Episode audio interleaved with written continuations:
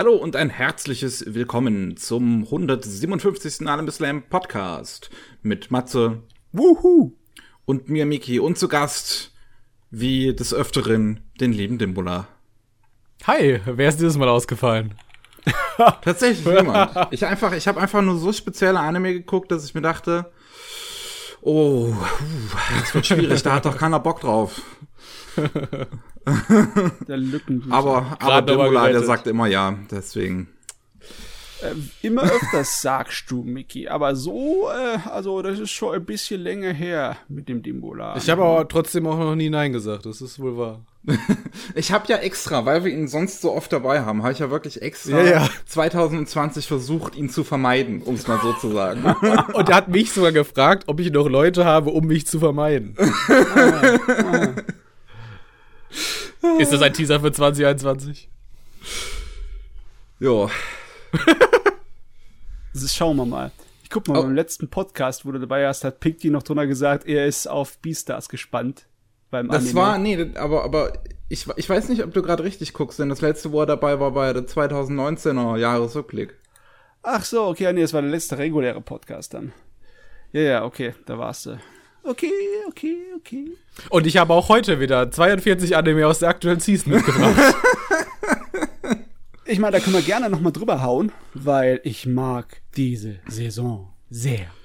Aber bevor, bevor, bevor wir damit weitermachen, einfach mal äh, ganz kurze Erklärung vielleicht an ein paar Zuhörer da draußen. Wir haben es ja beim letzten Mal angekündigt, jetzt ist es soweit. Ähm, der Anime, also der Rolling Sushi Anime News Podcast ist gestartet. Das heißt, dementsprechend werden wir jetzt hier am Anfang keine News mehr besprechen. Wenn ihr News aber hören wollt, dann gibt's das alles jede Woche Montag bei uns entweder auf dem YouTube-Channel oder auf allen möglichen ähm, Plattformen, wo es Podcasts gibt, Spotify, Google Podcasts, dieser, was weiß ich. Jena. Ähm, wie, bitte? nee, weil du sagtest dieser, deswegen habe ich gesagt Jena.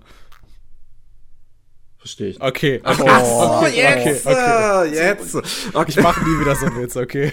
Hat das wirklich so lange gedauert? Ich habe gedacht, da- ich habe jetzt Mickys äh, Gesicht mir vorgestellt, mit so Ja, einem ja. richtig fiesen Blick und Stille Ich, äh, gestraft. Nee, ich, äh, der, der, der, muss, der muss da erstmal sitzen.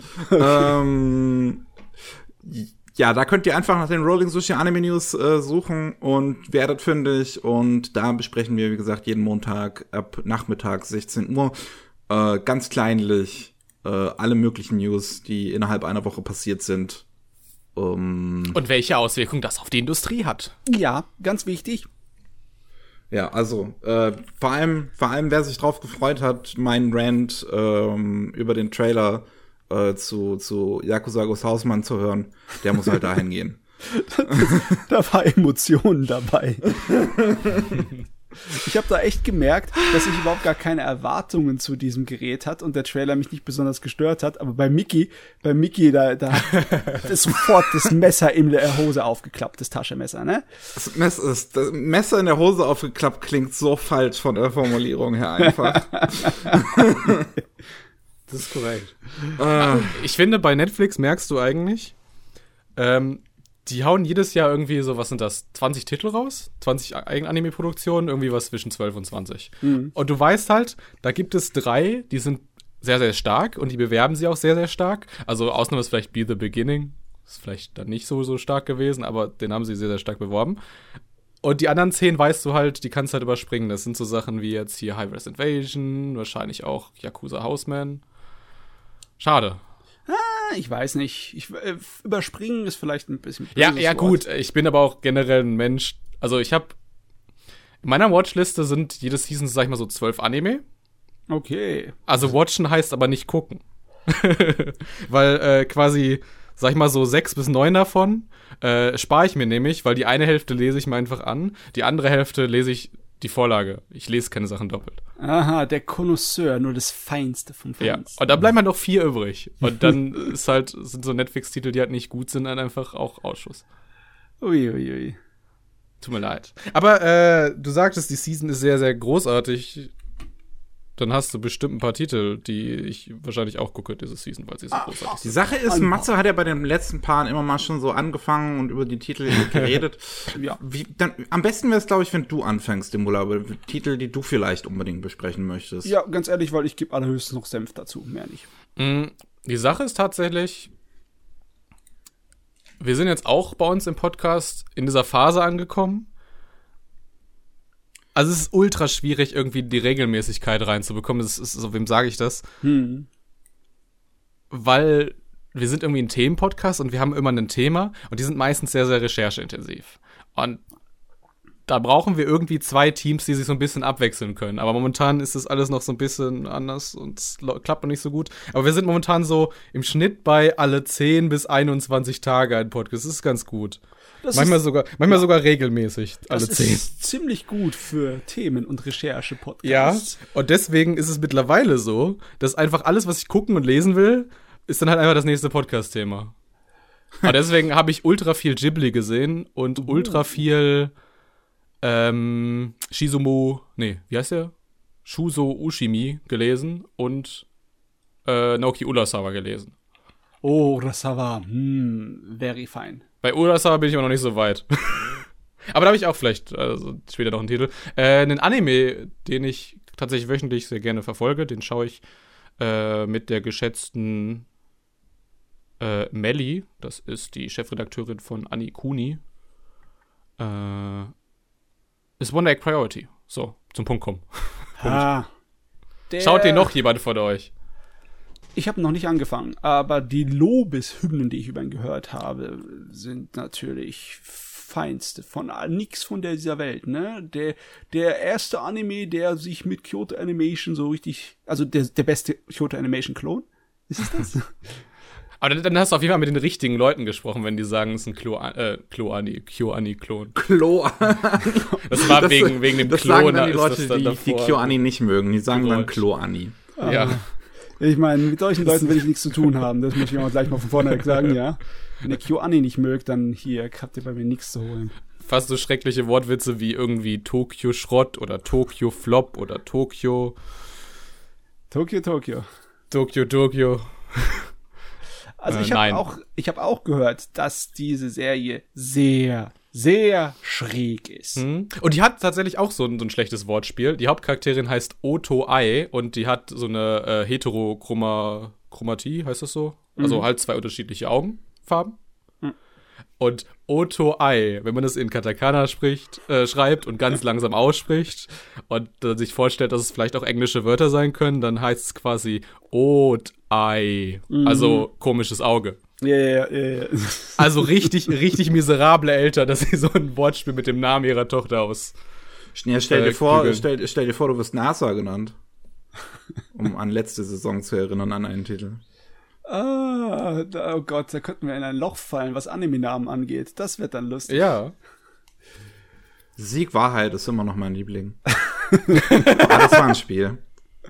Ähm, hattet ihr schon jemanden zu Gast, der bei One Night Priority sprechen konnte? Wir haben, Grisch hat mal drüber gesprochen. Den hatten wir zu Gast Letz- von den letzte Woche? City. Das ist Oder vorletzte sogar? Zweimal, zwei müsste Podcasts, vorletzte oder? gewesen sein, ja. Dann Shoutout an Grisch. Grisch hat, äh, hat einen sehr guten Retro-Game-Geschmack. Oh, okay. Der mag Aber- Golden Sun, das weiß ich. Aber äh, um nicht abzuschweifen, ich versuche diese QAni-Anleihen irgendwie mal ganz grob zu erklären. Äh, dieser Regisseur, Shin Wakabayashi, der hat äh, vorher diesen Idol-Anime, dieses 22-7 gemacht. Für 24-7 hat es halt nicht gereicht.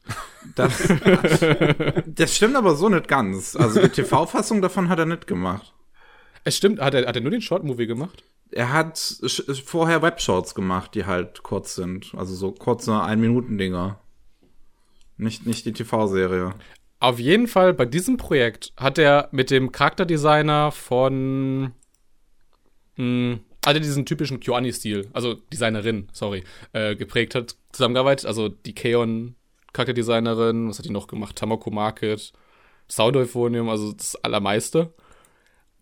Mm, Und die ist irgendwie so bekannt für diese fluffigen Charakterdesigns. Weißt du, so ein bisschen, so ein bisschen voluminöser irgendwie so in den Backen, Bäckchen und so, aber irgendwie trotzdem noch sehr realistisch. Also, ihr wisst ja, wie ein Kyoani-Charakter aussieht.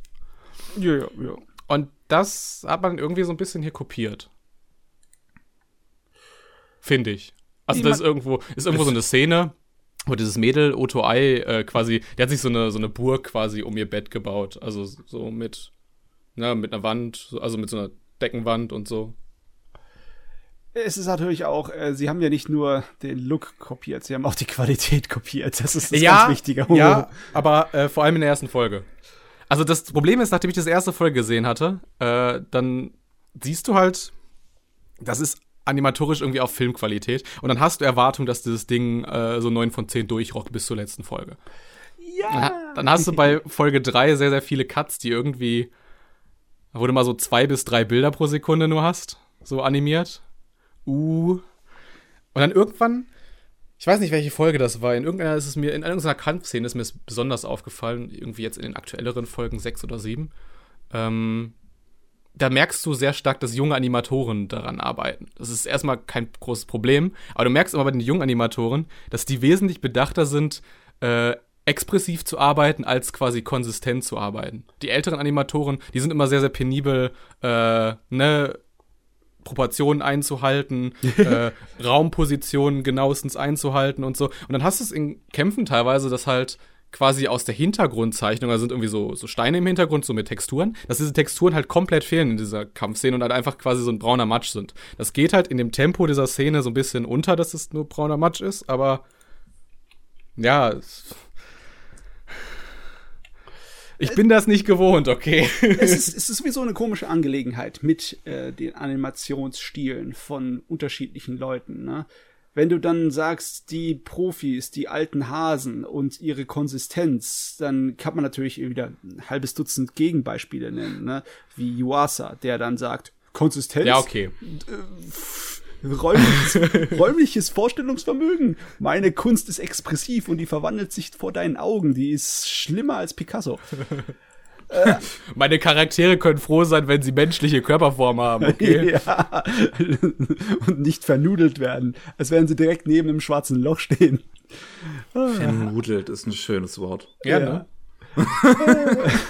ne? Aber ja, äh, ehrlich gesagt, ich bin immer froh über Serien, in denen du unterschiedliche Arten und Weisen an, von Animationsstilen sehen kannst, weil, wenn die halt die Freiheit gegeben ist. Ich meine, es- ab und zu mal passiert es ja auch, dass entweder ein Regisseur oder ein Art Director oder sonst was ist, der sagt, es wird eiskalt diese Linie gefahren und da gibt's keinen, der davon abgeht. Hayao Miyazaki. Äh, ja, ja, Habe ich ja. das laut gesagt? Obwohl, Ja. äh, auch Miyazaki hatte in der Zeit hatte eine, einige Animatoren, die waren solche m, äh, Superprofis, dass er ihnen erlaubt hat, ja, du darfst du mal machen, so ein bisschen wie du möchtest, solange es danach noch immer nach demselben Film aussieht. Ich meine, äh, äh, Dings, der Yuasa hat auch in einem Ghibli-Film gearbeitet. Und das sieht man. In äh, Howl's Moving Castle, da ist eine Szene, da siehst du ganz, ganz deutlich seinen Stil. Er ist ein kleines bisschen mehr äh, kontrolliert, ne? nicht so total äh, ausgeflippt. Weil weißt halt, du aus dem ja. Kopf, welche Szene das ist? Äh, das ist äh, eine mit so einem Zauberspruch, wo so Figuren tanzen, so menschenartige Lichtfiguren. Ah, ja, ja, ja. Ja, ja. klar. Ich, versuche das gerade mal bei Sagagaboro zu finden. Ja, kannst du mal gucken. Eben stell den Yuasa-Tag und Howl's Moving Castle, dann weißt du, wie es es finden. Wenn sie es gut getaggt haben. Obwohl Sakagaboro ist da meistens gar nicht so schlecht dabei. Ja, ne? vor allem ist Sakugaboro nicht schlechter drin, einfach jede Animation von Yuasa hochzuladen. Muss sein. Das Pflichtprogramm. Auf jeden Fall, äh, ich, wenn auch die Optik nicht durchgehend so erste Superklasse ist, ich meine, die Schrägheit vom Inhalt mh, könnte mich da halten. Oder ich weiß nicht, wie weit hast du geguckt bisher? Ich bin aktuell, also Bin die aktuell, ui, okay. aktuellste Folge, die 7.5, ist ja eine Recap-Folge, also hatte ich jetzt eine Woche Pause. Mm, Ich glaube, wenn man dem sich so ein bisschen thematisch nähern will, äh, ich habe da einen coolen Twitter-Thread gefunden. Da Mhm. hat eine Frau, nehme ich an, vielleicht auch ein Kerl, ich weiß es nicht. Äh, ich habe es bei diesem wunderschönen Wochenrückblick bei Anime Feminist gelesen. Die hat einen Twitter-Thread auf jeden Fall gemacht, quasi mit allen äh, Triggerwarnungen so für jede Folge. Und dann steht da Oh, so ja, Äh, Overall Serious Suicide, Episode 1 Bullying, Episode 2 Bullying, Teachers Exploiting Children, Episode 3 Self-Harm und so weiter durch. Oh my. Episode 6 Creepy Teacher, Child Grooming Implications. Oh, oh, oh. Da ist halt. Hey, positiv denken! Es ist Drama auf jeden Fall dabei, ne? Ich mein, Die, die beiden anderen, ich weiß nicht, ob du die auch schon gehört hast, diese Parallelen, äh, ist ja eigentlich immer so, wenn du einen Anime hast, den du so mit den üblichen Kategorien, die du hast, schwer einordnen kannst, dann kommst du einfach dazu, das irgendwie mit den Meistern des Fachs irgendwie zu vergleichen und dort irgendwie was zu suchen, womit du das erklären kannst, äh, sind ja quasi die Parallelen zu Satoshi Kon und die zu Kunihiko Ikuhara. mhm. Ja, in einer Episode habe ich ja schon mal äh, die Geschichte über den Autor dahinter erzählt, der jetzt sein Anime-Debüt groß feiert, aber vorher auch schon im japanischen Live-Action-Segment viele äh, Werke geschrieben hat, die eher anecken. Was von One Egg Priority? Ja, Ja, wusstest du das noch gar nicht? Das ist auch ein Twitter-Thread ge gewesen, wo jemand sehr ausführlich die Hintergrundgeschichte des Autors erklärt hatte. Ähm, ich bin dann wieder so, so ein krasser Musiknerd. Als ich gelesen habe, dass da DD Maus dran arbeitet, wusste ich, was mich erwartet und ich habe mich richtig drauf gefreut. Ähm, ich glaube, im Westen kennt man ihn vor allem, das ist so ein japanischer, kann man sagen, DJ. Also so diese typische ne, DJ-Musikmacher und so weiter. Bisschen elektronischer. Ähm, ich glaube, im Westen kennt man ihn vor allem, weil er zu Persona 4 Dancing All Night und Persona 3 Dancing in the Moonlight, in the Starlight, wo auch immer ähm, Überall. überall danced er. Äh, hat er ganz viele Remixes gemacht. Und da ist ein so ein Remix mir im Kopf geblieben, das war der zu Persona 4. Der hat ja dieses Theme genommen von, ich glaube, das ist sogar diese, ich weiß gar nicht, wie die Edition heißt, aber das kommt ja immer so eine, so eine Royal Edition quasi. Ähm, und das hat ein neues Theme bekommen. Persona 4. Und der hat einfach diesen Song genommen und der ist einfach nicht mehr wiederzuerkennen in seinem Remix. Es ist einfach, es ist so ein Tohu Wabohu Soundmäßig, es hat irgendwie was. 80% der Leute würden sagen, das ist kompletter Bullshit. Und ich weiß nicht, in welche Richtung ich leane. Ob das halt quasi so, so geniales Genie ist, musikalisch, oder halt wirklich Bullshit. Aber ganz ehrlich, da, das ist auch manchmal eine feine Linie, ne? Ja, ja. Und- Also, also es könnte, es könnte wirklich, also, also dieser Remix könnte so ein bisschen auch so Satoshi Kon, der könnte schon in Perfect Blue ein bisschen reinpassen. Also es, macht einem Angst. Aber Und das ist doch ehrlich, perfekt für so ein Anime, der so ein bisschen Ja. mit Surrealismus spielt. Für mich ist das alles sehr attraktiv. Ein Anime, in dem eine ganze Menge drinsteckt, wo ich eigentlich normalerweise ganz happy drum bin, weißt du, direkte Anspielungen und Hommagen an andere Werke und andere Stile Mhm. und exzentrische Sachen und auch, äh, ja, halt Themen, die nicht langweilig sind.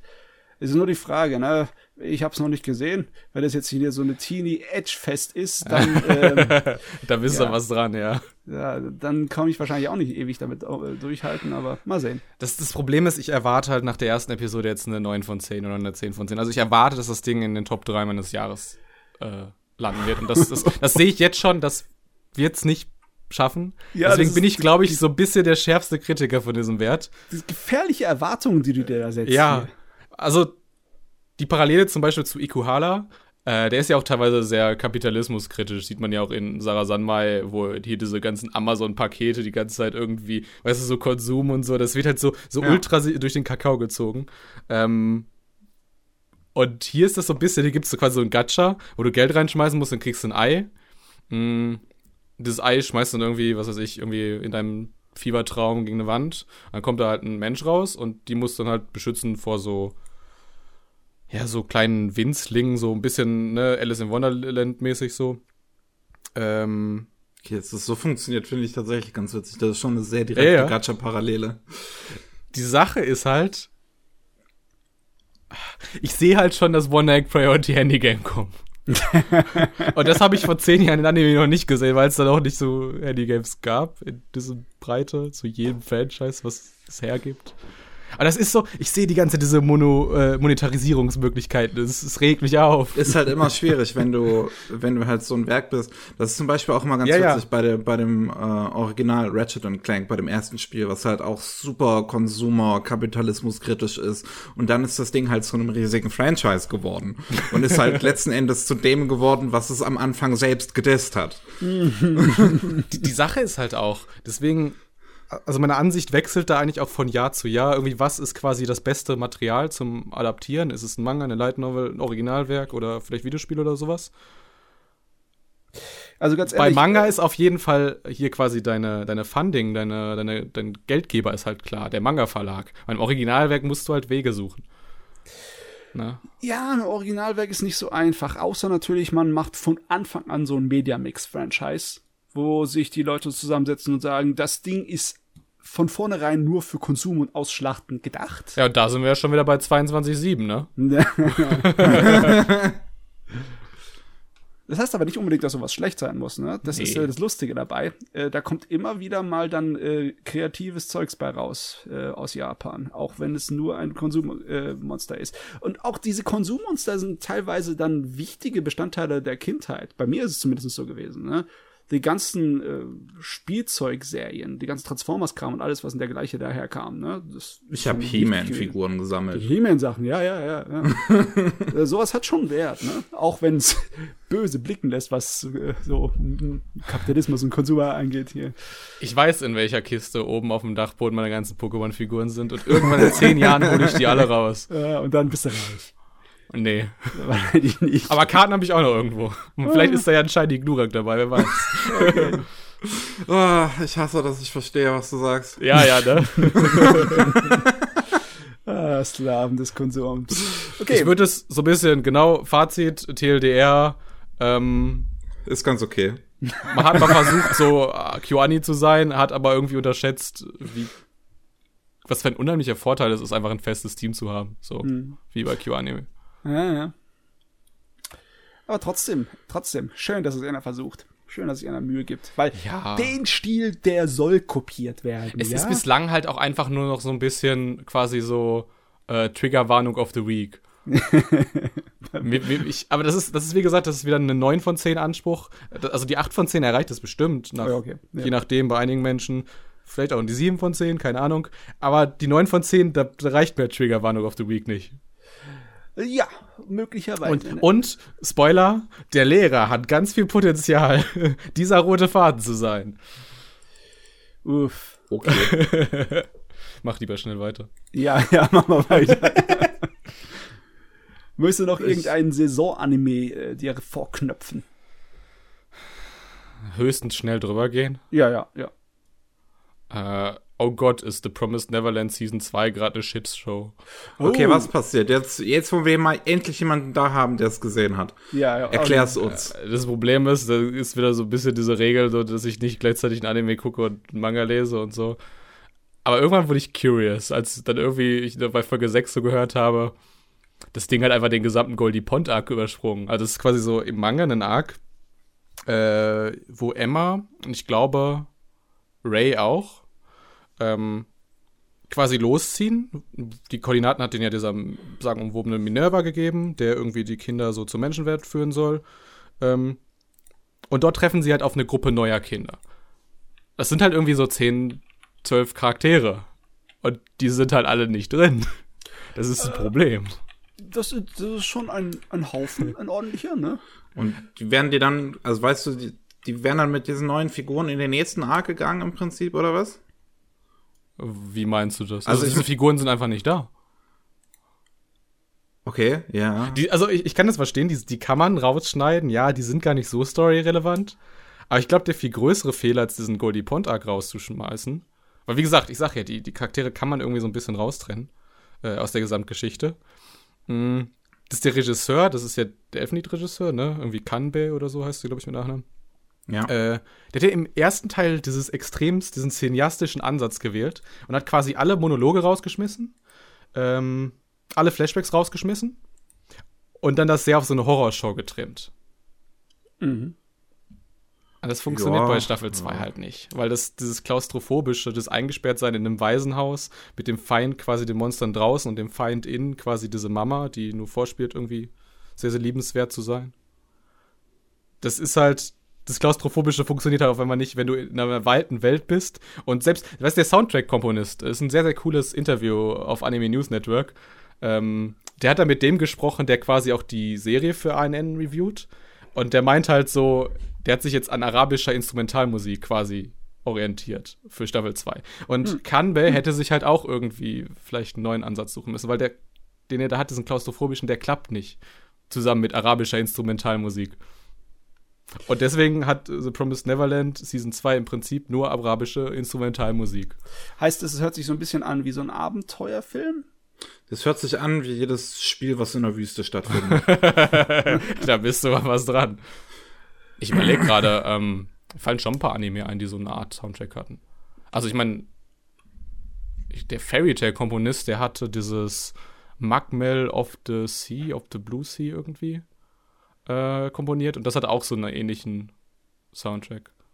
Okay, oh, da erinnere ich mich gar nicht dran. Ich glaube, das habe ich gar nicht gesehen. Ich glaube, das war so ein Netflix hinterher Original Ding. Ja, das, das nachträglich ver veroriginalifiziert.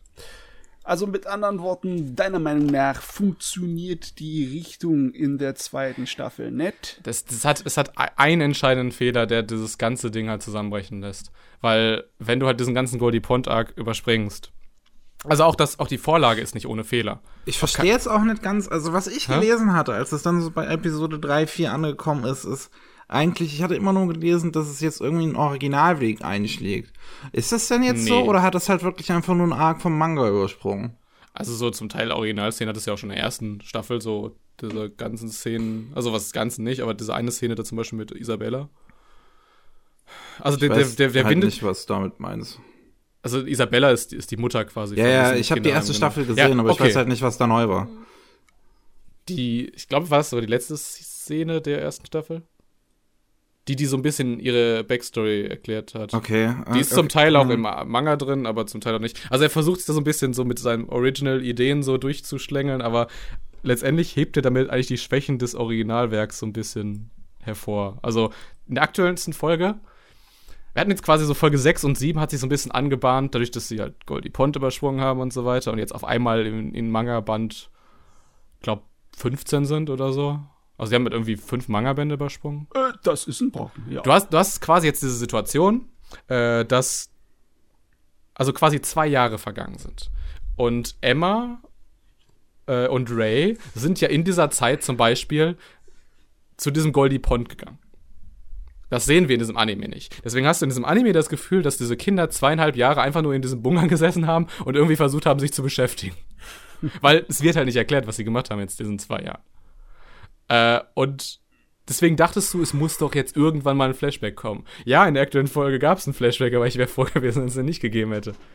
Weil im Prinzip hat er nochmal das erklärt, was in den letzten zwei Folgen erklärt worden ist, nämlich, dass irgendwie Norman äh, halt quasi eingesperrt worden ist und jetzt hat er sich seine eigene Gorilla-Menschen-Armee aufgebaut und will jetzt irgendwie die Monster töten. Also ich wäre ja. natürlich cool gewesen, wenn jetzt der Flashback gezeigt hätte, dass sie zweieinhalb Jahre lang trainiert hätten, wie das schon in Protagonisten so machen. ne? Aber nee, schade, schade, schade, schade. Es wird auf jeden Fall, denke ich, keine Staffel 3 geben. Also, weil irgendwie. Ja, gut, du kannst natürlich weiterhin konsequent die Goldie Point Charaktere rausschreiben.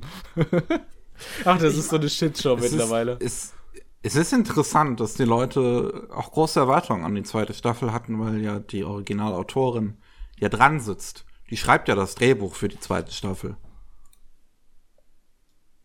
Aber scheint keine gute Idee gewesen zu sein. Der, der, der Grad zwischen quasi äh, Supervising und wirklich Serious Composition, also so, so Writing und so weiter, ist halt auch sehr, sehr schmal. Ja, hier macht es, hier macht es ja tatsächlich. Also sie schreibt ja wirklich das Drehbuch hier für die zweite Staffel. Also ich kann sie mit involviert. Ich habe trotzdem das Gefühl, dass der Kanbe da so ein bisschen zu sehr versucht hat, seinen eigenen Stil so, also aus der ersten Staffel durchzudrücken. Puh. Anders, anders kann ich mir das nicht erklären, wie man auf die Idee kommt halt. Ja, lass uns mal kurz reden über diese, ja. äh, diese ja, das Prinzip, das Konzept von wegen, dass du etwas aus einer Geschichte rausschreibst. Ich meine, wir kennen so viele große Beispiele. Ne? Tom Bombadil hat es nie geschafft in irgendeiner Verfilmung von Herr der Ringe. Ne? Andere Sachen werden immer aus allen Anime-Verfilmungen von irgendwas rausgelassen. Zum Beispiel Berserk. Egal wie sehr ich die 2016er Fassung hasse, ähm, der Inhalt ist für mich auch ein Problem, weil sie halt einen der äh, ganz, ganz heftigen und ikonischen mhm. äh, Teile von Berserk nie irgendwie äh, auf Film gebracht haben oder du meinst irgendwie dir, was meinst du? Das, meinst du das goldene Zeitalter oder? Nein, nicht das goldene Zeitalter. Das war ja, das war 1997 in einem Anime durchgezogen, ne? Das Ja, ja, ja, Und dann nochmal in der Filmtrilogie. Und dann in der Filmtrilogie von Studio 4 Degree. ja. Ähm, was fehlt ist? Äh, ja, vor, 4 Grad Celsius, genau. Ähm, was fehlt, ist dieser eine Teil der Geschichte, wo er alleine durch die Gegend zieht und dann äh, bei den Feenkindern landet. Diese, Ah, diese heftige ja. Geschichte. Die wurde auch, es gab, es gab ja auch ein äh, Videospiel auf der Playstation und auf, auf dem Dreamcast, die teilweise spätere Manga-Elemente behandelt haben, ne? Die haben das auch ausgelassen. Das ist auch so ein Teil, der immer ausgelassen wird. Ich kann es nachvollziehen, weil du kannst ihn weglassen und es ändert nichts an Berserk, ne? Genauso wie bei Herr der Ringe was weglassen kannst und es ändert nicht an Herr der Ringe, ne? Bombardier kann weggelassen werden, das ändert gar nichts an der Story. Ähm, hier scheint es dir so ein kleines bisschen so ein Wunderpunkt zu sein, aber jetzt ganz ehrlich, das ist auch eines von Dingen, die kann man weglassen, es ändert nichts an der Story, oder? Oder würdest du sagen, nö? Ich weiß, ich mache mich jetzt ultra unbeliebt, weil ihr wisst alle, wie Anime-Fans sind. Also, die, die beißen sich so an so einem Charakter fest und die sind dann halt so mega invested in den. Und wenn ich halt jetzt so, so sehr kühl sage, ja, den kann man einfach wegschreiben, dann sind sie halt einfach wütend. Aber Ja. prinzipiell kann man das halt genauso wie bei Berserk 1 weglassen, ja. Äh, ich meine, guck mal, wie viele Fantasy-Fans sind wütend, weil Tom Bombadil nicht drin ist in irgendeiner Herr der Ringe-Verfilmung. Darf ich euch äh, einen neuen Berserk-Anime pitchen? Oh, okay, okay. Oh. Komm, come at me. Also, ich weiß noch nicht so genau, ob man das eher so als Spin-off machen sollte oder vielleicht doch mit dem Originalmaterial verwursteln.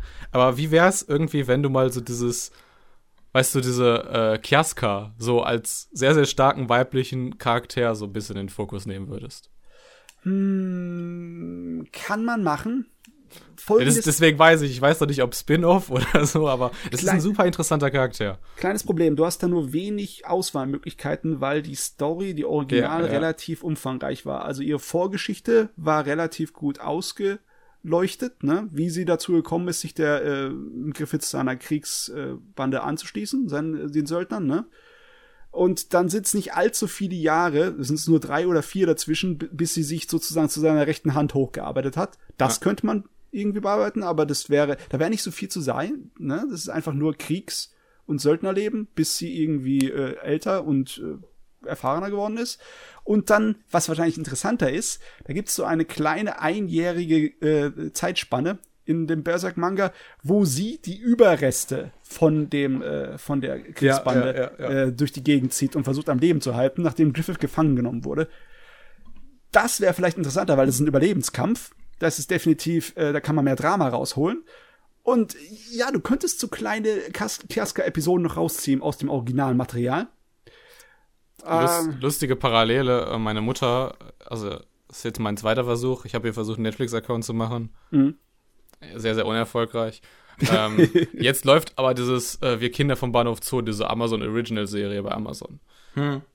Ne? Und so, so kann man das ja irgendwie, also man kann ja aus diesem Originalmaterial, dem man sich ein bisschen von rauslöst, halt quasi so thematische Episoden drumherum um dieses, um diesen einen Charakter so bauen, die halt alle recht original sind und so.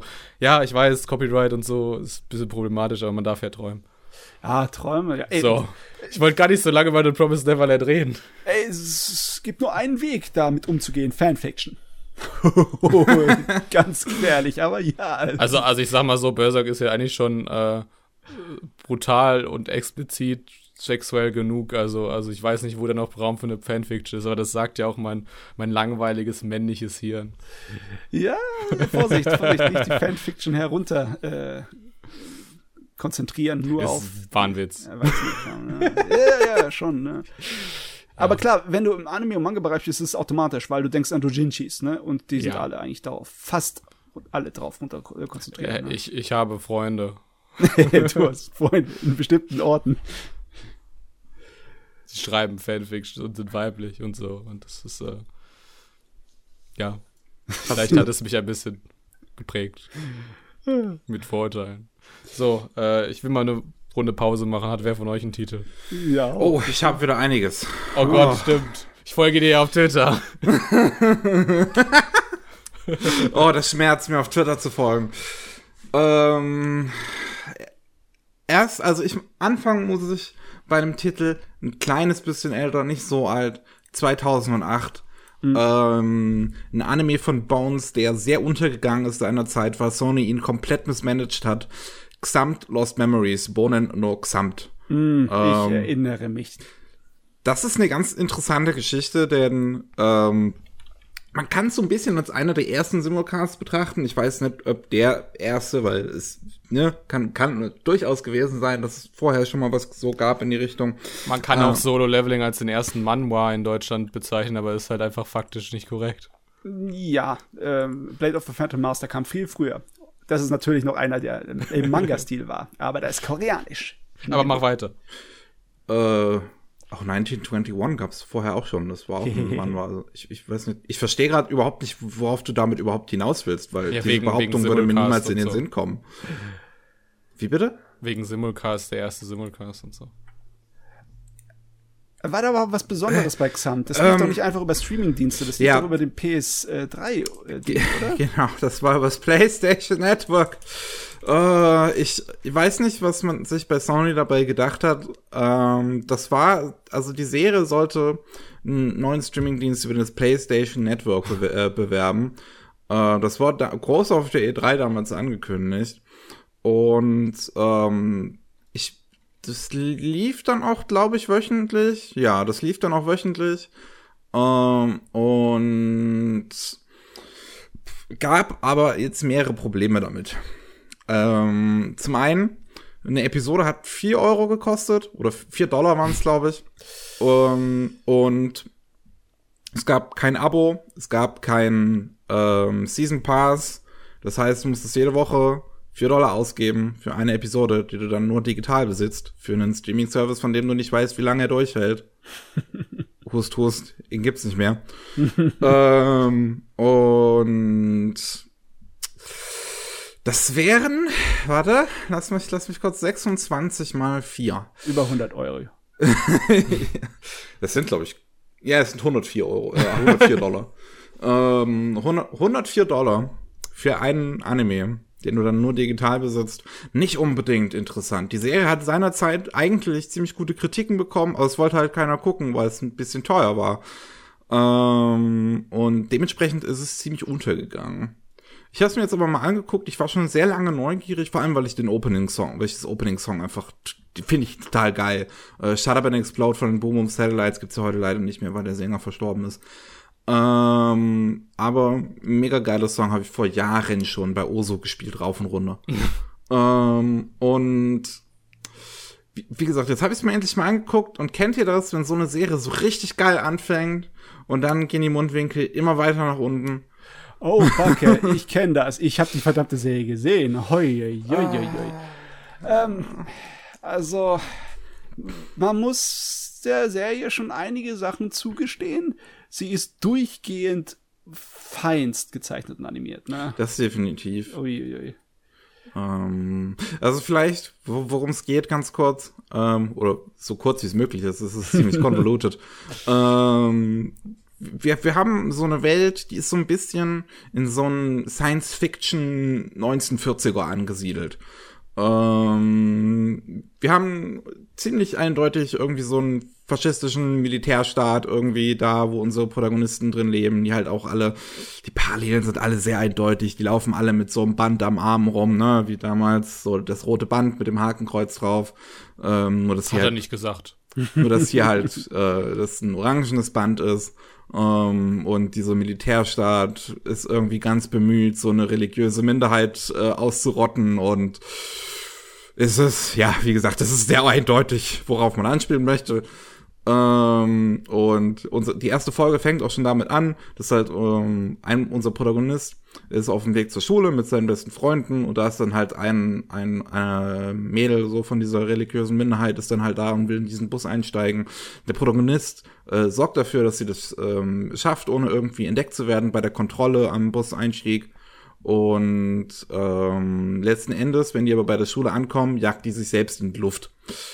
Und äh, unser Protagonist bekommt dabei ähm, die Fähigkeit, sich in einen Gesamt zu verwandeln bei dieser Explosion und ist dann halt so ein, dann, dann kommt halt noch irgendwie die Frage von Transhumanismus, ist er noch Mensch, wenn er jetzt irgendwie sich in so ein ähm, Monster verwandeln kann, was irgendwie äh, diese religiösen Minderheit untersteht und das ist alles ist ein bisschen weird.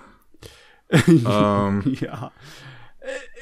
Es hört aber auch nicht irgendwie auf mit dem Weird, ne? Das Ding bleibt von Anfang bis Ende ziemlich undurchsichtig. Nicht nur von äh, den eigentlichen Themen, sondern auch irgendwie von der Struktur der Erzählung. Ich kann mich erinnern, dass es dann immer anstrengender wurde, dem zu folgen. oh, definitiv. definitiv. Äh, ich ich glaube, bei den letzten paar Folgen habe ich einfach irgendwann nur noch Gehirne ausgemacht und konsumiert. Weißt du gerade so aus dem Kopf, wer die Charakterdesigns designt hat? Weil irgendwie sieht mir das mega modern aus. Also es erinnert mich so ein bisschen. Findest So, du? Ich finde, das sieht ja. total nach 2000er Bones aus. Das sieht so total nach irgendwie alten, äh, na, nicht alten, aber auch Full Metal Alchemist aus oder Eureka 7. Ich wollte gerade sagen, so eine Mischung irgendwie aus Eureka 7 und Darling in the Franks. Äh, äh, Aber es kann, es kann auch sein, dass dieser eine Screenshot quasi mich dazu so ein bisschen verleitet, es zu denken. Okay, Character Designer äh, Ayumi Kurashima, nicht unbedingt groß bekannt, hat dann die Designs von dieser neuen ähm, Trilogie zu Eureka 7 gemacht. Zu Devilman Crybaby und zu der zweiten Staffel von Megalobox, die jetzt kommt. Jo. Nice. Also definitiv eine Schauempfehlung. Äh, es, es, es, ist so, es ist so schade. Vor allem, wenn es dann halt ist. Ah, das Ding, wie wie Smart eben schon sagt, es sieht fantastisch aus. Gerade allein die ersten zwei Folgen sind so durchgehend unglaublich animiert. Das ist ein richtig feiner Leckerbissen. Ähm, nicht nur von den Action-Szenen, die da stattfinden, auch das Character-Acting allgemein. Wie ausufernd die Bewegungen von den ganzen Figuren sind und wie viele Frames da gezeichnet sind.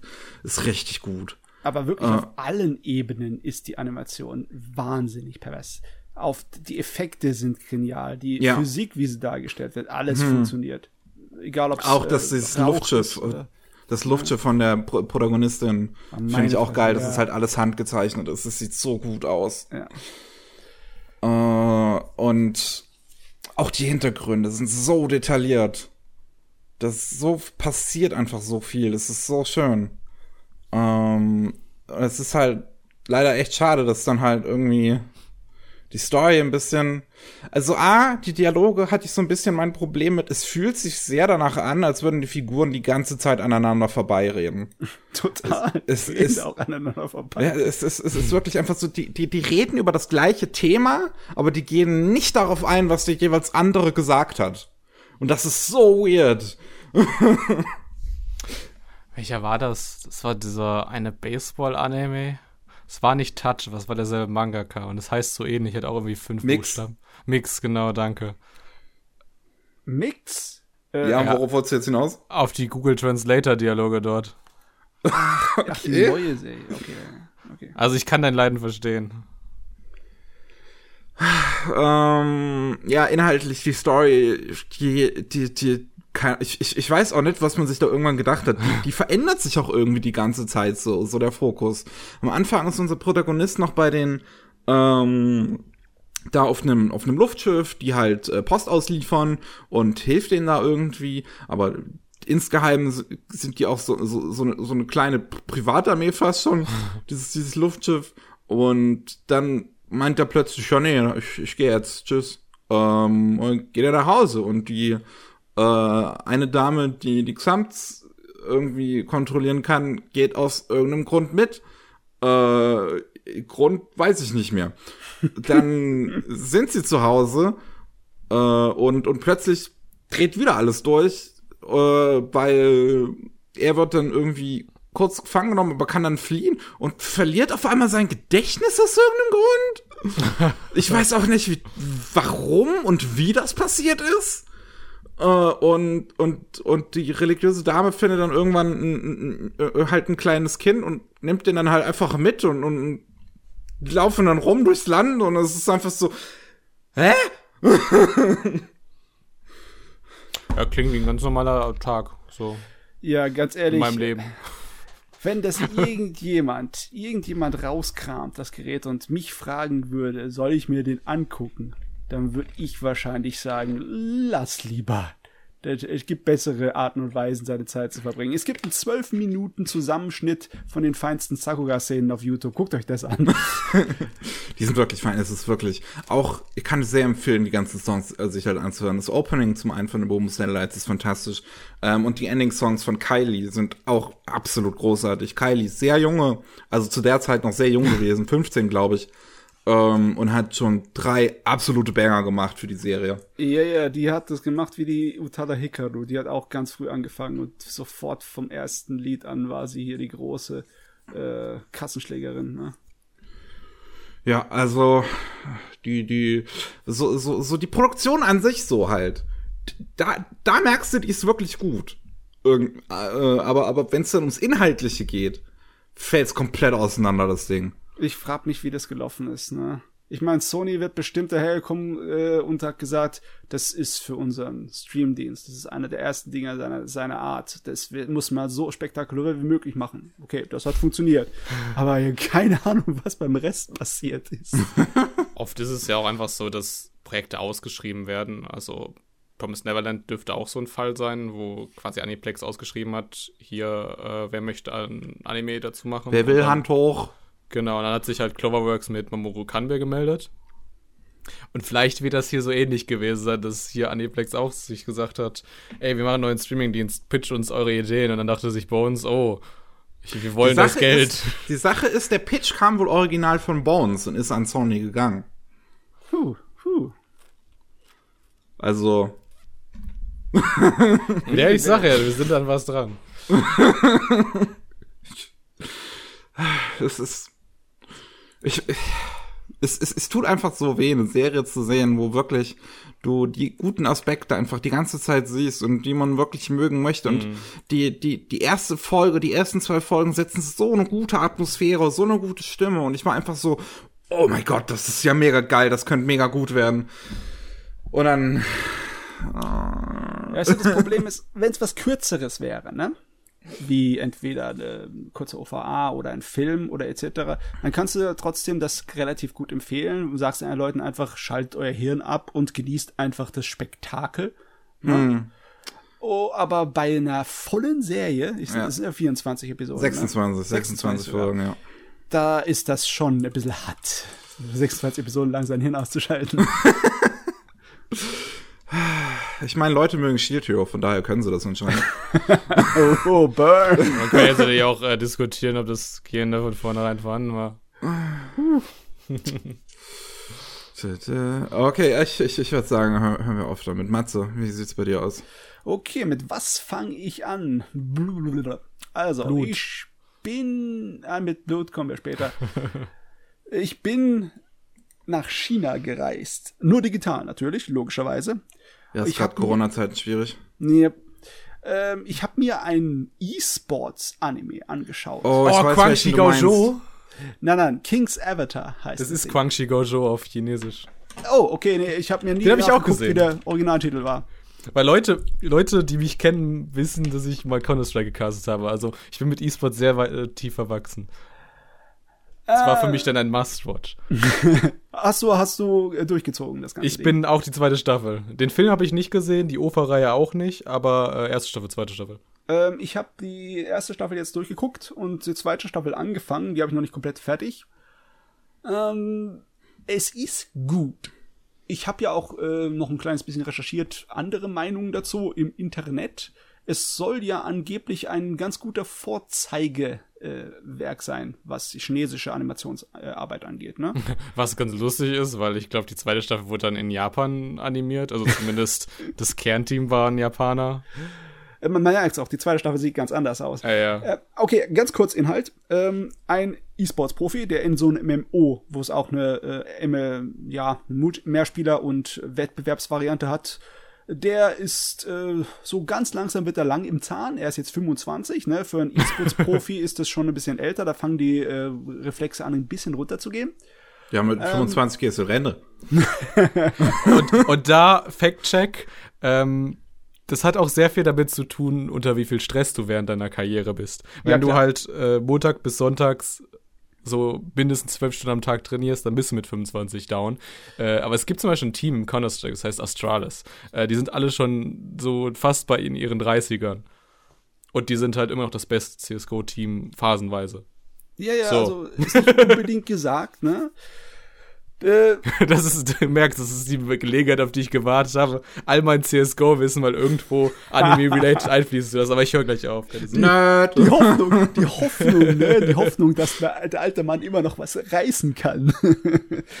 ja gut, auf jeden Fall, er, er will ja noch was reißen, aber sein Team ist seit einiger Zeit auf einer Abwärtsspirale. Und äh, ja, äh, ein großer Teil davon ist natürlich das Management hinten dran, das alles kaputt managt und falsch managt. Und die, ähm, die wollen das natürlich alles ihm in die Schule stehen, besonders weil die einen neuen Star angeschleppt haben, Genau. mit dem sie hoffen, dass sie große Geld machen können. Also tun sie ihn so einen Knebelvertrag mäßig, ekeln sie ihn raus aus seinem Team. Ne? Sein Problem ist ja auch vor allem, dass er sich nicht vermarkten lassen will. Also er will nicht Livestreamen und so weiter. Ja, ja. Er will so der, der stille Profi bleiben. Und das gefällt denen gar nicht. Holy shit, da ist echtes McDonalds im Hintergrund. Oh, da, da, da ist eine Menge Product Placement. Da kommen wir noch hin. Ho, ho, ho. Okay, okay.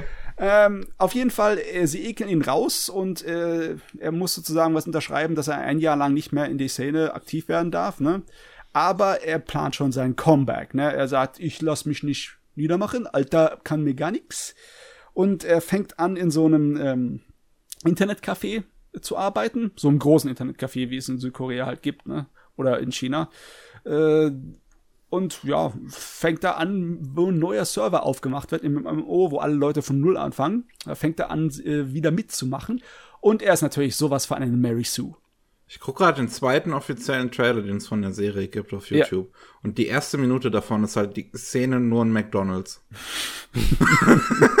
Okay, dann kommen wir gleich mal zum Product Placement. Da ist eine ganze Menge Product Placement drin, auch sehr, sehr schamlos und vollkommen irrelevant und unrealistisch. Ne, alle verdammten Hauptcharaktere sind so Bischonen, ne? So richtige Pretty Boys mit der verdammten feinsten Modelfigur. Aber die sitzen nur auf ihrem Arsch und fressen nur McDonalds in der ganzen Serie. Das macht die natürlich nichts. Die bleiben schlank und muskulös, ne?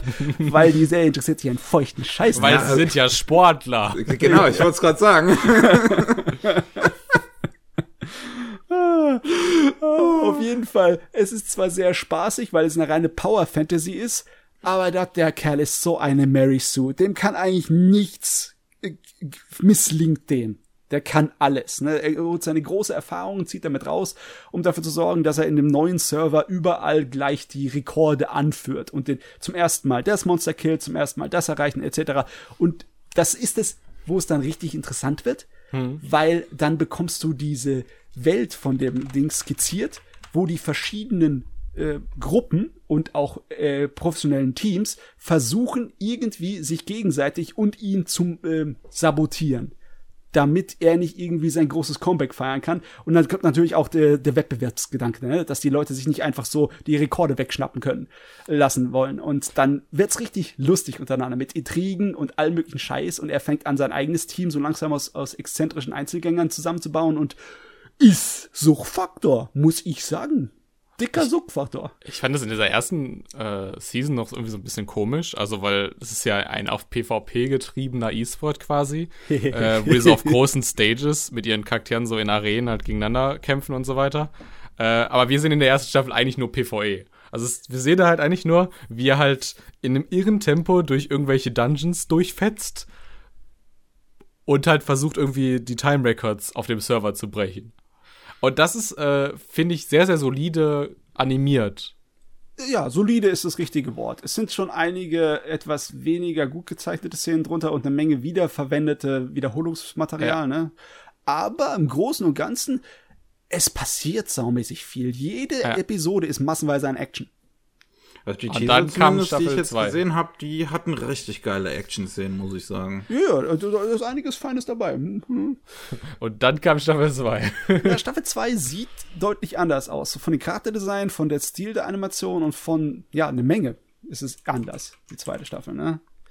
Ich, also ich weiß noch nicht genau, was für ein Urteil ich mir über die zweite, ja, so fällen soll, weil ich noch nicht fertig bin, aber ich mag die erste lieber. Das kann ich jetzt schon sagen. Ich glaube, das wird sich auch nicht ändern. Ich habe gerade mal nochmal schnell das Studio gegoogelt, also das von der zweiten Staffel, das heißt nämlich sogar Colored Pencil Animation Design. Also die Yes. zweite Staffel, das die strahlt dich halt an mit viel zu hellen Farben. Und Es ist prinzipiell auch okay, aber ich will jetzt verdammt nochmal irgendwie in Staffel 3 sein, wo der halt auf dieser verdammten Stage steht. Und es, es zieht sich so lange hin und gerade in Staffel 2, äh, du merkst irgendwie, dass diese, mh, diese PvE-Dungeons fehlen, wo der halt so durchstürmen kann, so mit irgendwie coolen Monster-Designs oder so. Ich meine, ja, klar, ist CGI und so, aber trotzdem immer noch coole Designs. Ähm, und in Staffel 2, ich meine, das war irgendwie die dritte Folge. Ich weiß nicht, ob du soweit schon bist, Matze. Oh, kann sein. Da sitzen so diese drei Gildenmaster irgendwie von diesem Server 10 so zusammen in so einem Stammtisch und besprechen halt so, wie sie ihn quasi von seinem Progress abhalten können. Weil in Staffel 2 kommt er quasi in diese Heavenly Domain. Das ist quasi ein serverübergreifender Open äh, PvP-Bereich. Das heißt, Ja. jeder kann dich sofort angreifen. Und wenn du, glaube ich, stirbst, verlierst du irgendwie 10 Level oder irgendwie sowas. Also, Also das ist auf jeden Fall ein großer Setback. Also du verlierst halt generell, wenn du irgendwie stirbst, halt auch äh, irgendwie ein Ausrüstungsteil und so weiter. Also, ne? Ist gefährlich dort. Sehr gefährlich. Aber, wir dafür- sehen halt in Folge 3 halt trotzdem zwölf Minuten lang, wie die in diesem Stammtisch sitzen und sich besprechen, wie sie ihn halt ausschalten wollen.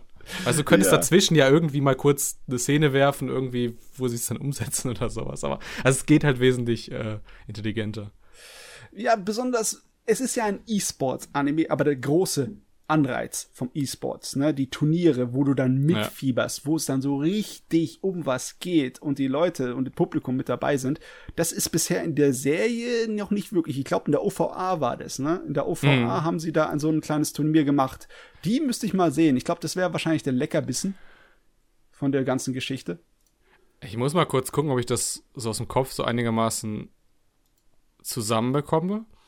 Ich meine, der Film zeigt quasi seine aktive E-Sport-Zeit, Oh, okay. wo er quasi Das ist auf äh, jeden Fall ein Prequel, das habe ich gerade gelesen, ja. Oh. genau an diesen Nationals irgendwie teilnimmt. Äh, und die OFA-Reihe ist, glaube ich, so äh, die Zeit dazwischen. Nee, nee, also, nee, also zwischen Staffel 2 und 3 eigentlich. Nee, Ich glaube ja, also ich weiß nicht, wo. Also ich weiß, ich weiß auf jeden Fall, was passiert. Äh, er soll irgendwie, glaube ich, so als Trainer bei so einem All-Star-Turnier nochmal antreten. Ich weiß doch, dass bei der OVA die Leute, die er jetzt äh, sich angetrainiert hat, mitspielen und einiges reißen. Irgendwas habe ich da so mitbekommen. Also das spielt irgendwie Zeit, äh, von der Zeitlinie her in der Moderne, also wo die eigentliche Story drin ist. Ja, ja, genau. Ich meine, es spielt auch wirklich genau zwischen 1 und 2. Es ist auf jeden Fall so ein, All-Stars-Turnier. Es ist der große Vorteil bei dieser Serie ist, sie wird offiziell vom Original YouTube-Kanal dieser Serie äh, auf YouTube für alle zum Schauen. Mit ist, ne? richtig schlecht getimten und halt auch autografisch nicht immer so geilen englischen Subs. Du, Aber ganz das, ehrlich, Das ist halt so, weil China ist der Meinung, dass sie englische Untertitel in China produzieren müssen. Äh, das ist ganz normal in China, wegen den Ja, ja. unglaublichen Massen an Dialekten und anderen Leuten, die halt teilweise sprachlich so Aha, unterschiedlich okay. sind. Da sehr viele Sachen in China sind automatisch untertitelt, wenn halt dann auch nur in Mandarin oder in dem äh, Kantonesisch oder was auch immer in der Gegend dann halt gesprochen wird, welcher Dialekt. Ne? Aber Untertitel äh, als Standard ist in China Nomadi, ne? seit Ewigkeiten. Nee, mir, mir in- geht's halt jetzt wirklich darum, ähm, dass die halt den Chinesen dran gesetzt haben, das von Chinesisch auf Englisch zu übersetzen. Ja, was äh, meistens ganz gut funktioniert, weil halt es gibt eine Menge sehr gut e- englisch sprechende Chinesen wie in Shanghai und in Hongkong etc. Äh, keine, keine Frage, aber also stell dir vor, also mein Englisch würde ich jetzt sagen, ist jetzt auch nicht das Schlechteste. Also ich übersetze ja auch teilweise auf Aufträge von Ja, Deutsch ja, auf klar. Englisch. Also ich übersetze aber trotzdem lieber von Englisch auf Deutsch, weil dann Ja. kann ich die komplette Bandbreite quasi meines Wortschatzes ausspielen. Beim Englischen werde ich halt immer so auf das, was halt mein Sprachniveau ist, runter reduziert sein. Logisch, logisch. Ja. Die, okay, die, die Untertitel sind nicht besonders gut, aber ich habe sie trotzdem positiv empfunden, weil ich über den Laufe meines Lebens eine ganze Menge chinesische und Hongkong-Filme geschaut habe. Okay. Und deren Übersetzungen. Da ist King's Avatar auf jeden Fall noch hier obere Liga. Gebe ich dir recht. die Sache ist, also die Novel, die ist ja von Tencent Publishing oder so. Also es ist wirklich der große Tencent-Unternehmen, äh, die ihre Anteile an Riot halten. Was haben wir noch? Irgendwie Epic Games haben sie ihre Anteile. Was haben sie denn nicht? Das ist die bessere Tencent, Frage. ja. Microsoft fehlt noch. Sind sie dran? Bei der nächsten gefloppten Xbox vielleicht. Nein, Das, was Spaß. ich letztens geguckt habe, einen verdammten Podcast von 2012 oder 2013, weil ich mir ab und zu mal alte Spiele-Podcasts äh, von meinen Lieblingen wiederhole. Und schon dann haben sie gesagt, ja, Tencent, habt ihr vielleicht noch nicht gehört, aber das ist ein Riesenmonster, der hat seine Finger überall. Das ist schon seit zehn Jahren so. Das ist äh, nicht zu fassen. Das neueste Ding ist ja dieses Pokémon MOBA Handy Game. es ist nicht mehr lustig. Auf jeden Fall bieten die diese Novel auch offiziell übersetzt ins Englische ein. Also, äh, ich habe bessere Fanübersetzungen gelesen. Uh, uh, okay. Also auch, auch bessere schlechte Fanübersetzungen. vielleicht, vielleicht ist das wirklich das Problem, wenn dann so nicht so deine 4000, äh, deine 400 Lines ist für eine Anime-Folge, sondern wirklich deine paar hundert Seiten Buch. Es kommt natürlich an, was für ein Fan du bist. Ne? Wenn du die Sorte Ja. von Fan bist, der gerne Retro-Spiele spielt, die es nur auf Japanisch gibt und dann mit einer automatischen Übersetzerfunktion da das reinhaust bei deinem Emulator und das ertragen kannst, dann hast du gar kein Problem mit King's Avatar. Überhaupt nee. gar keins. Das ist dann schon äh, in Ordnung. Also, also ich will schon, also schon, mein Mindestmaß ist schon so amerikanisches Yen-Press. Ist auch schon, auch schon nicht so geil. Das Problem ist, dass es halt diese offizielle englische Übersetzung gibt. Also, ich versuche mich in den Publisher reinzudenken und denke mir so, also das ist so, es gibt zwei Light Novels, die ich noch haben will. Ähm, zu Hause. Das eine ist halt wirklich The King's Avatar, Quangshi Gaojo. Und das andere ist, äh, ich glaube, er ist der Sabuko Bisto. Also Rust Bisku heißt der. Hm. Ich weiß den japanischen Namen nicht. Lustig ist, es läuft ja gerade diese, äh, zum Zeitpunkt der Aufnahme, diese Kadokawa Light Novel Con oder sowas. Und es wurde ein Anime zu angekündigt. Das heißt, die Wahrscheinlichkeit, dass ich diese Light Novel besitzen werde, ist gerade, hat sich vervierfacht. Uh. Ich bin, also heute bin ich richtig glücklich. ich schaue gerade mal flott den japanischen Namen nochmal nach. Äh, Die Ankündigungen bei dieser Convention sind ja auch teilweise heftig gewesen, ne, Mickey? Oh, ja, ähm, Ich wollte jetzt gar nicht eine Anime-News hier reindrücken. Das ist in Ordnung. Darüber können wir ein bisschen sprechen, weil das war bei unseren letzten Nachrichten nicht drin. Äh, Sabikui Bisku. B äh, Bis, ja, also Bisuku, also Bisku, ja. Sa Kenn ich gar nicht. Kui, Ui, Bisu, bis, bis, Bi- bis, Bisu, Bisuko. Light Genau. Novel, äh, äh, rote Haare. Blaue Haare.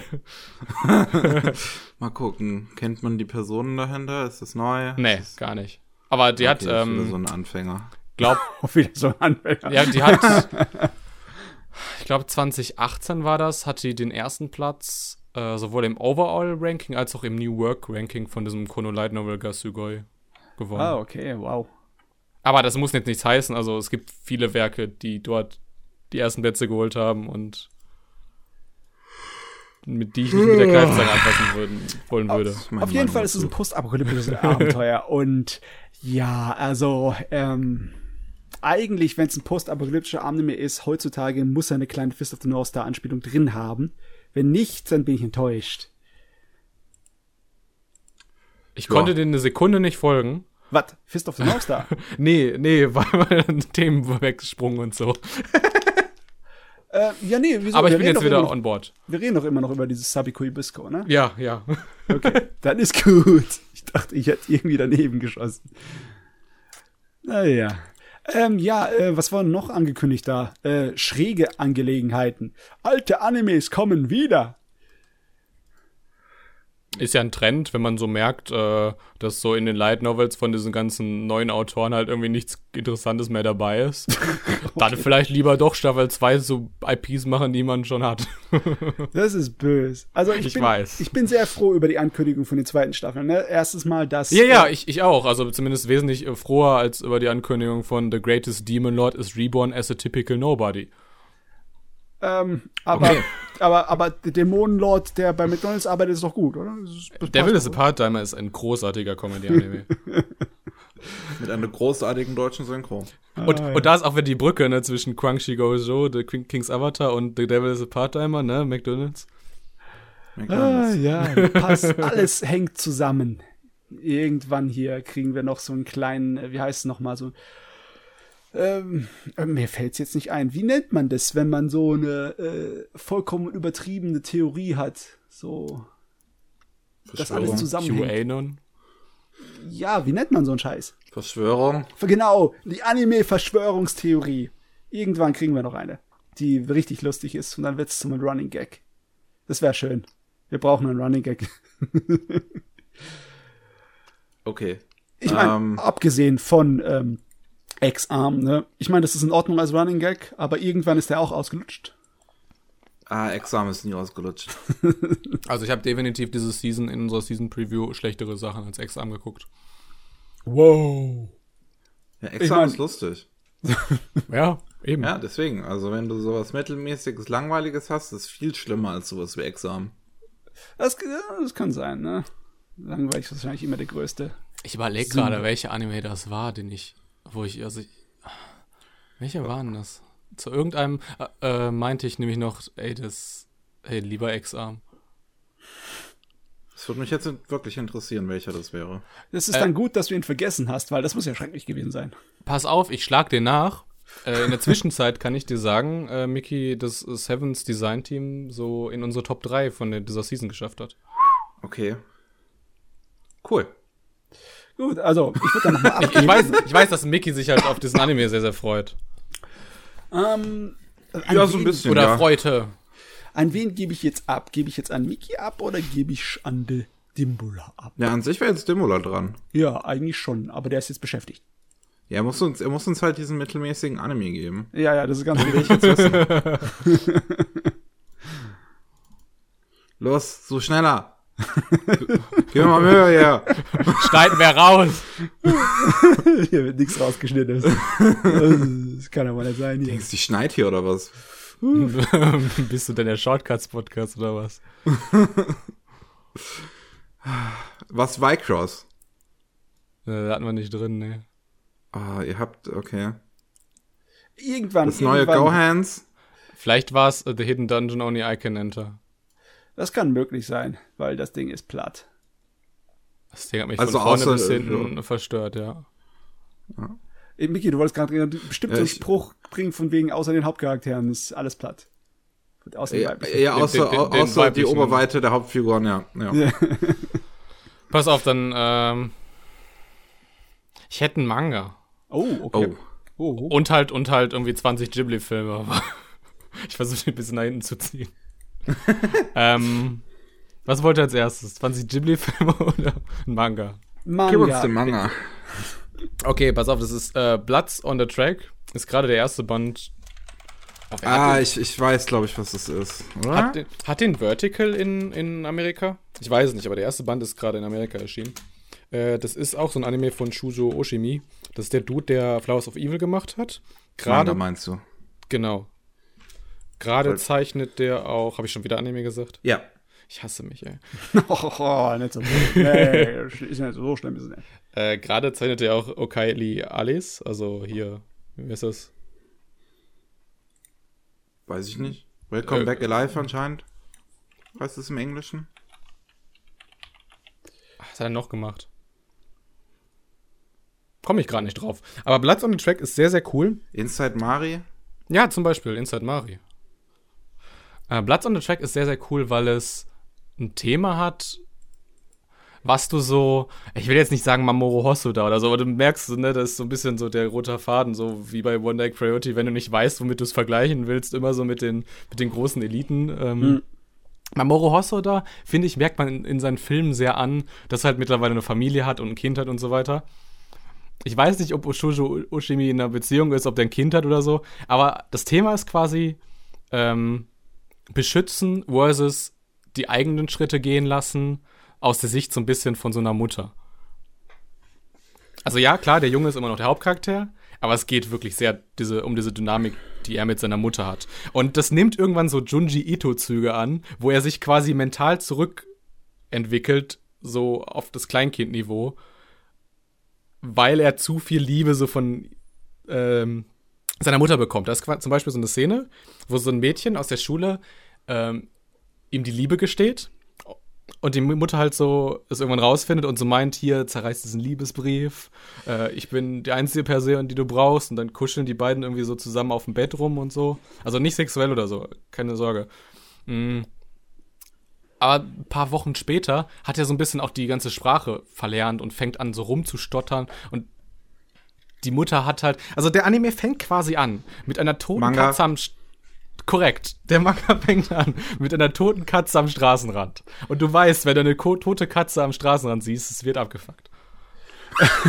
Das ist das ähm, internationale Symbol dafür. Also, ja, ich habe schon mir wunder was gedacht. Ne? Erst kommt dieser richtig brutale Titel des Mangas und dann heißt es, oh, es geht um Familie und, und so. Ach, Was hat der Titel damit zu tun? Und oh, da, so, die Es- Sorte von es, Familie. es ist nicht das Blut von der Katze, was auf den Tracks äh, hier klebt.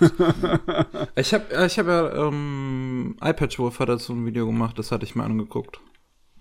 Ja. Äh, es ist auf jeden Fall interessant. Ich weiß halt nicht, ob es wirklich was für mich ist, aber ja, ich weiß auch nicht, was ich noch weiter dazu sagen soll, ehrlich gesagt. ich mag halt, wie dieser Autor so ein bisschen out of the box denkt, kann man das so sagen? Also Flowers of Evil war ja auch irgendwie so ein Werk, wo dieser Vandalismus, also einfach die mutwillige Zerstörung von Klassenräumen und allen möglichen Dingen, die man so zerstören kann, inklusive zwischenmenschlichen Beziehungen, eine Metapher war irgendwie fürs Heranwachsen und halt teilweise zum Beispiel diese Zerstörung des Klassenraums halt für Sex. Aber das ist halt irgendwie, ja komm da mal drauf, ne? Oder hast du dir halt schon so gedacht, so, ey, ich habe überhaupt keinen Bock auf Sex. Ich zerstöre jetzt erstmal einen Klassenraum. Ähm, nee, da hä- hätte ich Sex doch lieber. Ich hätte gern einen Klassenraum. ähm, okay. Also nach zwei Jahren Corona vermisst man den auch so ein bisschen. Und fünf Jahre Arbeit. Ah. Ja. Irgendwie, Ja. Es, ja, es gibt auch einen südkoreanischen Film, der nicht ein unähnliches, nee, das ist, Oh. nee, das ist was anderes. Äh, Ich, ja, ich dachte jetzt an was anderes. Äh, ich dachte jetzt an Mother von äh, Bong Joon-ho. Äh, das ist ein klasse Film, aber das ist äh, die Mutter nicht so ein, so ein Horror-Ding, sondern eher eine, eine Heldin. Hm. Aber da Okay. gab es noch einen anderen, wo es auch ein Horror war mit der Mutter, oder? Irgendwas gab es da. Auf jeden Fall. Bestimmt. Das Thema habe ich ist ja nicht neu, ne? Also ich gebe dir auf jeden Fall recht. Also äh, Bloods on the Track lässt sich wesentlich leichter in eine Live-Action-Serie adaptieren als in äh, ein Anime. Mm, Das glaube ich auch schon. Das ist irgendwie so das Gefühl, das ich dabei habe. Da passt er also ziemlich in diese, ja, wie soll ich sagen, in diese Geniu. Ja, mir fällt das Wort nicht ein. Aber er passt auf jeden Fall in die Sorte von Mangakas, die so ein bisschen erwachseneres Zeugs machen. Vielleicht äh, würdest du Urasawa zum Beispiel auch dahin stecken, in die Ecke? Oder eher nicht? Ich weiß jetzt nicht wirklich, was dem sein Stil ist von dem Oshimi. Ich glaube, ich habe von dem noch nichts gelesen. Also vor allem lassen sich seine Manga ultra schnell lesen, weil, die, weil er hat teilweise auf einer Seite halt drei Panels. So. Ah, okay. Ich glaube, alles, was sich, ist vielleicht ein Hot Take, äh, an erwachsene Männer richtet, so. ja, okay, erwachsene Männer äh, im Sinne von, also schon ernst. Nicht im Sinne von so Erotik und so. Ich glaube, alles hat sich dann von Urasawas abgeguckt. Also man sieht halt auch, dass er zum Teil einen sehr mh, minimalistischen Zeichenstil so hat, was so seine ja, seine Charakterdesigns und so weiter aus, äh, angeht. Das sieht man ja bei Urasawa auch, dass der halt einfach sehr inspiriert ist noch so von diesen alten ähm, Tezuka-Manga. So. Ja. Also, dass der halt, äh, Urasawa so ein bisschen versucht, so dieses alte Retro so ein bisschen noch in seinen Stil reinzuebnen. Das sieht man bei Oshimi definitiv auch. Aber äh, was die Paneele angeht in ihren Mangas, sind sie unterschiedlicher wie, Ta wie Tag und Nacht nicht sein können, weil äh, Urasawas Manga lesen sich wie ein Storyboard. Und dem hier, das äh, liest sich irgendwie wie eine illustrierte Geschichte, wie ein Bildband, ne? Die, Ja, ja. Von Oshimi. Ich Okay. würde einfach nur mehr so illustrieren, so, du hast diesen, diesen geschichtlichen Verlauf und du siehst, dass sich das aus dem entwickelt hat und so weiter. So. Jo. Was sich aus diesem Podcast entwickeln wird, das wird uns jetzt Mickey sagen. Ja, das, ähm, ich, ich kann ja mal weitermachen. Und ähm, wir, wir, bleiben, wir bleiben so ein bisschen bei Horror. Ich Oh, nice. äh, hab mi- ich Netflix kann's nicht lassen, haben mal wieder was Neues rausgebracht. Genau. Ähm, das nennt sich High Rise Invasion. Habe ich mir angeguckt tatsächlich, komplett. ähm, Gut. Also wenn ich mir ein Anime überlegen müsste, den ich dir empfehlen äh, würde, dann würde es nicht High Rise Invasion sein. Über den Manga haben wir doch schon mal geredet, mehrmals, oder? Haben Das, also definitiv, ja. Also, also jetzt nicht mit dir, der Muller, aber äh, hier im Podcast, im Anime Slam. Äh, ich weiß, dass ähm, Pavel damals, unser ehemaliger Chef, der hatte den Manga, der, der mag den Manga. So, ah, das wollte ich sagen. Ähm, und als, als der erste Trailer damals kam zu jetzt der Anime-Adaption, ich, ich meine, ich dachte mir, ah, okay, cool, dass sowas ähm, eher Erwachsenes ein Anime bekommt. Ähm, B, sah der jetzt halt noch nicht so besonders aus, der Trailer. Ähm, auch von der Produktionsqualität. Ich habe es mir angeguckt. Ähm, es sieht aus wie so ein chinesischer Web-Anime, der jetzt nicht von Tencent produziert wurde, also in dem kein Geld drin steckt. Okay. Willst du mir jetzt sagen, dass es aussieht, als würde in Quangshi Gojo Geld stecken? Und das ist nicht, das ist nicht die Wahrheit. es steckt ein bisschen Geld drin. Ein wenig. McDonalds Wahrscheinlich mehr drin. als noch hier. Es hat ja auch dieses, dieses Studio Zero G gemacht. Ich will dem jetzt auch nichts Böses. Aber das ist für mich immer ein guter Indikator, dieses Studio, dass ich das Anime ohne Probleme, also einfach überspringen kann. Ey, Grand Blue war cool. Minus, minus Grand Blue, genau. Ja. Ja. Ich meine, bei Grand Blue war so. Habe ich das richtig im Kopf? Aber Grand Blue war doch das, äh, wo die Animation so ziemlich das Einzige, was gut war. Nee, das war mit der Humor. Grand Blue war das, wo die tauchen gehen wollten. Und Ah, ja, ja, Und dann, und dann äh, den Alkohol für sich entdeckt haben. Ah, ja, ja, ja. Ich, ich, ich, ich denke an irgendetwas anderes. Ich weiß aber nicht, was. An Grand Blue wahrscheinlich. Ohne Genau, ja, ja, hinten genau. dran. Ah, ja, ja, ja, okay, okay. Das riesige Cygames Multimedia Franchise. Ja, ja, das war Gacha, inhaltlich, gacha, vollkommen, gacha. das war inhaltlich vollkommen Banane, aber so schön gezeichnet. Ah. Ach Gott. Ähm, ich muss sagen, ich muss sagen, ich find's, um mal damit anzufangen, ich find's interessant, was sie hier technisch versucht haben ähm, bei dem Anime. Denn was man sieht ist, also ich bin mir relativ sicher, dass sie das gemacht haben, dass sie ähm, diese, diese, das spielt alles ja auf so Dächern äh, von Hochhäusern und es sieht so aus, als hätten sie diese ganze Stadt im Prinzip einmal modelliert. Ähm, Und müssen sich dann halt nur noch die Szenen raussuchen, wo sie die stattfinden lassen. Ähm, was an sich eine coole Sache ist, du siehst auch im Hintergrund, siehst du immer schon die anderen Hochhausdächer und dass da was drauf ist und dass da die Brücken oder überall so, dass da so, so, so Hängebrücken dazwischen sind. Ähm, und das ist, technisch ist das Ganze interessant. Ähm, was jetzt die handgezeichneten Animationen da dran angeht, ähm, schwierig. die sind, die sind sehr basic. Wenn man es mal so sagen will. Die sind wirklich nichts, nichts, nichts Besonderes. Äh, und auf jedem sechsten Frame gezeichnet vielleicht, wenn überhaupt. Ähm, aber ich habe den tatsächlich gemocht. Ich meine, es ist so ein typischer Thriller, ne? So ein Todesspiel, bis der letzte übrig ist, ne? Nicht ganz. Nicht ganz? Ähm, also die Story ist, unsere Protagonistin Yuri Honcho wacht ähm, auf einmal auf einem Hochhausdach auf und keine Ahnung, wie sie hierher gekommen ist. Irgendwie äh, ist auf dem Dach äh, und äh, auf dem Dach gegenüber schreit ein, jemand um Hilfe. Die wird von jemandem verfolgt, der eine Maske auf hat. Und der, ich bin mir nicht mehr ganz sicher, der verletzt die, glaube ich, irgendwie. Und äh, die Person entscheidet sich dann vom Dach runterzuspringen. Oh, währenddessen ähm, ruft Juri ähm, wählt auf ihrem Handy alle möglichen Kontakte an. Zu einem schafft es dann durch, zu ihrem Bruder. Ähm, der ist anscheinend auch in dieser Welt und der, der erklärt so ein bisschen, ähm, wie die Welt funktioniert. Es gibt halt diese Masken und diese Masken wollen dafür sorgen, dass du dich vom Dach schmeißt. Die sind, die wollen dich nicht töten, die töten dich nur, wenn du, wenn dein äh, Wille zu leben zu stark ist. Die wollen eigentlich dafür sorgen, dass du halt Suizid begehst. Ähm, und das, das ist, ist alles erstmal so ein bisschen, ein bisschen plötzlich, diese, diese ganze Introduction. Ähm, aber gut, ähm, kann, kann ich jetzt mit leben, wenn jetzt die, persönlich kann ich damit leben, wenn die erste Episode erstmal ein bisschen braucht. Ähm, und man merkt relativ schnell, dass es von einem Mann geschrieben ist. Zufälligerweise hat er vorher auch Arjun geschrieben. Ja, das ist auch ganz. Das, ich komme ich, ich komme ich gleich nochmal dazu.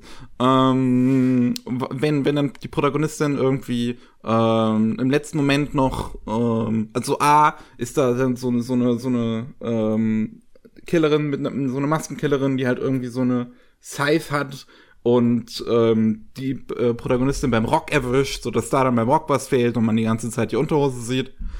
Ähm, ja, ja. und übrigens auch bei, bei äh, der Nebenfigur, die sie dann später trifft, ähm, ist auch so ein Mädel, das trifft sie dann später Niese.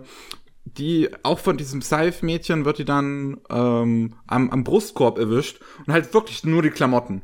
Und die läuft dann im Prinzip die ganze Serie mhm. ähm, mit äh, ja, äh, äh, nem, nem, nem Hemd drum, wo halt im Brustbereich, nur im Brustbereich, äh, ein ganz großer Riss ist und man halt die ganze Zeit ähm, ihren, ihren äh, Brustkorb zumindest noch mit BH sieht.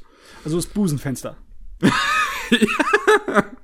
Du denkst ja halt so bei jedem anderen Anime, boah, wie geil es wäre, wenn irgendwie diese Kleidungs- und Schadensmodell hätte, so Schmutz und so. Ey, ich finde Schmutz mega. Äh, hier ist der Schmutz nicht an der Kleidung, sondern das ganze Werk ist der Schmutz. Äh, und ja, und unsere Protagonistin, die wird dann irgendwie von zwei Polizisten auch am Anfang gerettet. Der eine dreht dann irgendwie durch, schmeißt seinen Kollegen vom Dach runter und geht dann so zu, zur Protagonistin, hier zieh dich aus. Und dann, ja, okay, ja. Okay, okay, der Polizist, der will, dass du dich aussiehst, haben wir auch schon mal gesehen. In zum Beispiel hieß das Magical Girl of the End. Das ist von dem Mangaka von Magical Girl Side, der auch ein Anime bekommen hat ganz widerliches Werk ich, auch wieder. Aber ich finde, ich finde, ich nicht gelesen. Ich finde, was ich hier so widerlich finde, sind diese, also was heißt widerlich, ist jetzt auch ein bisschen übertrieben. Also was ich halt einfach nicht gut gemacht finde, sind die Dynamiken zwischen den Charakteren. Weil man merkt definitiv, dass Yuri quasi einen, einen Bruderfetisch hat auf diesen Rika. Also das, die mhm. ganze Serie baut darauf auf, diesen Rika wiederzufinden. Und dann die verschiedenen Obstacles so zu überwinden, die die beiden wieder zusammenführen und so weiter. Und weil er ja ihren Bruder nicht, weil sie ja ihren Bruder nicht hat, muss dann ja quasi Nise herhalten als irgendwie Schwesternersatz, so äh, Geschwisterersatz. So. Also sie muss jetzt die kleine Schwester unbedingt sein und die beiden bandeln darüber an. Und dasselbe ist ja dann auch noch, gibt es ja noch dieses, im Anime ist sie blauhaarig, bei Ku und Shinsaki. Im Prinzip so ein, so ein typischer. grün, grün, ja, so, so ein grün-blau. Irgendwie ja. sowas halt. Ähm, ein typisches reiches Mädel so vom Archetyp. Und die findet dann halt auch diesen Sniper mit der Maske, der halt irgendwie noch sein Bewusstsein hat, aber trotzdem eine Maske auf hat. Und das ist der starke Mann und sie, sie geht so total in ihm auf und. Ich mochte die Dynamiken tatsächlich. Ich fand die ganz schrecklich. also, aber, aber, aber, ne, diese Disku äh, Erkenntnis lebt ja von der Diskussion. Also ähm, vorhin habe ich noch gesagt, hier, das ist doch so ein Thriller-Todesspiel mäßig und dann hieß es eher nicht, aber es hört sich alles für mich genauso nach äh, diesem Genre also, an, weißt du, mit halt Häscherei-Effektmäßiger, ne? Und äh, nackte Haut und Blut halt, weil halt die Leute drauf stehen. Ist, also es ist definitiv edgy, aber es ist halt kein Battle Royale, es ist eher wie ein Zombie-Movie. Ja, ähm. aber sind die nicht sehr ähnlich, bis irgendwann am Ende nur noch ein paar übrig sind oder nur einer oder so? Ist doch auch bei Battle Royale genauso. Ja, gut, wenn man es jetzt so nimmt. Ähm, also, als mit deiner Beschreibung dachte ich halt eben, dass du exklusiv, äh, exklusiv, dass du nur Battle Royale ja, genau, meinst. so habe ich auch verstanden. Ja, nee, nee, ich meine, das, äh, so, dieser ganze Topf, weißt du, wo auch diese Überlebensdinger sind, wo, was weiß ich, wie viele Manga da sind, wo sie auf irgendeiner Insel landen und dann irgendwas Schreckliches passiert, egal ob es Insekten sind oder irgendwelche Kultisten. Insekten, also alles derselbe Rotz mit, mit Bluthaut und etc., ne? Also das Ziel dieser Welt ist es quasi, dass einer quasi zum Gott wird und die komplette Welt stellt sich dann gegen diesen Gott, um das zu verhindern. Aber wenn er es trotzdem schafft, dann ist er halt Gott. Okay. Ich meine, wie das ganz funktioniert, wie das, wie das ganz funktioniert, lernt man jetzt zum Anime an sich noch nicht. Nee, ne? Ähm, also das Ziel, wie, wie es ja, wie es ja Demula gerade gesagt hat, also unsere Juri, die trifft dann später auf Denise, die freuen sich so an. Ähm, bei ihrem ersten Kampf verletzen sie noch den Sniper, äh, die Snipermaske, die am Anfang Juri verfolgt. Ähm, und ähm, äh, sorgen halt für einen Riss in der Maske. Das Interessante bei diesen Masken ist halt, die, ähm, sobald jemand in die Maske hineinsieht, wird im Prinzip so eine Art Code in deren Gehirn implementiert. Die, und ähm, alle Erinnerungen werden irgendwie gelöscht und die können sich halt nicht mehr selbst kontrollieren. Ähm, und äh, sind halt, wie, wie, gesagt, die sind dann halt so halbe Zombies, die irgendwie von so einem System irgendwie gesteuert werden. Und deren Ziel, ne, ist halt das Verletzen von anderen, das, damit die Selbstmord begehen. Ähm, und bei der Sniper-Maske, den finde ich halt vom, vom Charakter auch einfach interessant, weil, weil bei, bei ihm halt diese, diese Cracks so, so langsam anfängt. Weil, weil man halt merkt, er kann in diesem System sich nicht widersetzen aber will es eigentlich. Und das merkt man bei diesen ganzen Leuten dann nach und nach, die die dann halt bekämpfen, dass wenn sie die Maske zerstören, ähm, das sorgt dann auch übrigens nicht dafür, dass die Person dann im Prinzip geheilt ist. Wenn die Maske zerstört wird, hinterlässt sie noch einen letzten Code, der mhm. halt sagt, bring dich um. Ähm, und dann bringt die Person sich halt um. Muss sie halt. Kann halt dann nicht anders.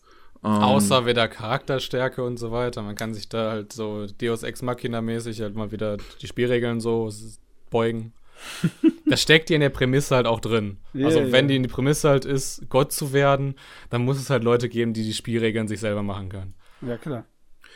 Ah, Würde ich jetzt auch nicht äh, sagen. Ich, ich weiß leider, nicht, ich weiß leider nicht, wie weit der Anime geht. Vielleicht klären wir das direkt nach vorne weg. Wie viele Bände setzt, sitzt der so ungefähr um? Setzt der fünf um? ich habe den Manga nicht gelesen, ich habe keine Ahnung. Pass auf, dann geben wir mal hier ein Manga-Updates und geben hier ja. ein High-Rise Invasion. So, und dann steht hier, der Anime setzt um. Oh, die ersten zwölf äh, Bände. Das ist sehr, sehr schnell. Okay. Oh.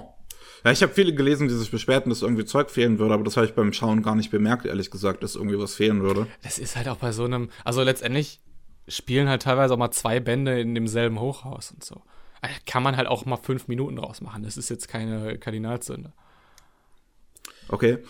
Ähm, und ja, im, im, im Prinzip, also es geht halt darum, diesen Bruder zu finden und von Dach zu, die gehen von Dach zu Dach, ähm, kämpfen sich da so ein bisschen vor, äh, begegnen anderen Menschen, begegnen immer wieder irgendwie den unterschiedlichsten Masken, die auch alle interessante Charakterzüge irgendwie haben, beziehungsweise auch interessant designt sind. Ich mag die Designs von den ganzen Maskenfiguren tatsächlich echt gern.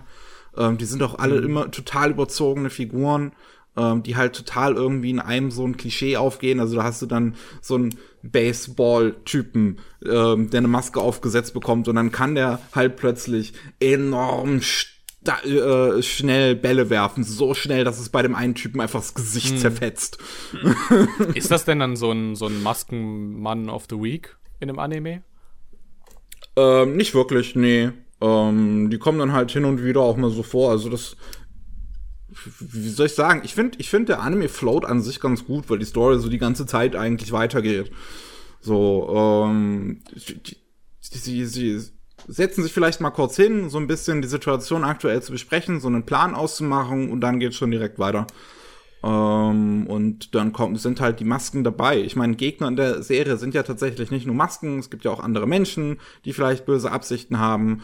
Ähm, es stellt sich dann noch irgendwie heraus, dass es ähm, verschiedene Typen an Masken gibt, was ich auch äh, ganz interessant ganz interessant fand, dass es halt so neutrale Masken gibt, die halt niemanden angreifen. Deren Befehl ist es einfach nur jeden Morgen ähm, neue äh, äh, Sachen auf der Welt zu, zu verbreiten, also irgendwie Rucksäcke, wo dann Essen drin ist mhm. oder auch Munition und sowas. Random ähm. Loot.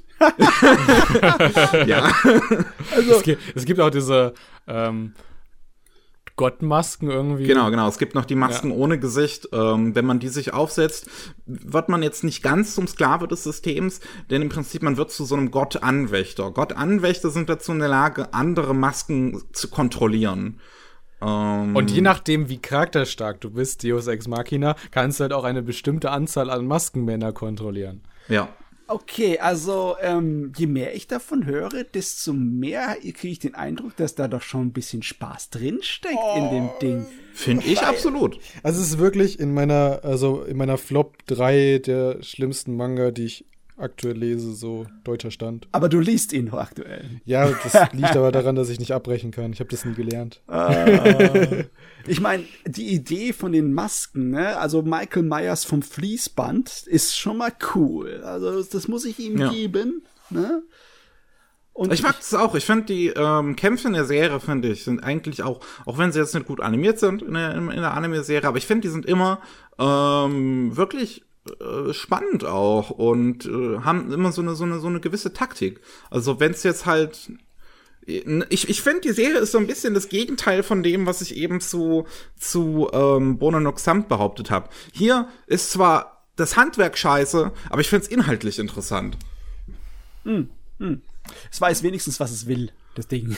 Das, das ist jetzt eine Sache, die ich eben ansprechen wollte. Das ist ja vom gleichen Mangaka wie Ajin, wie Dimbula eben schon gesagt hat. Ajin ist ein Werk, was äh, ich finde sich sehr bewusst seiner Ernsthaftigkeit ist und damit eigentlich ganz gut umgeht. Es ist keine Serie, die ich wirklich als edgy bezeichnen würde, sondern es ist wirklich eine erwachsene, düstere Serie.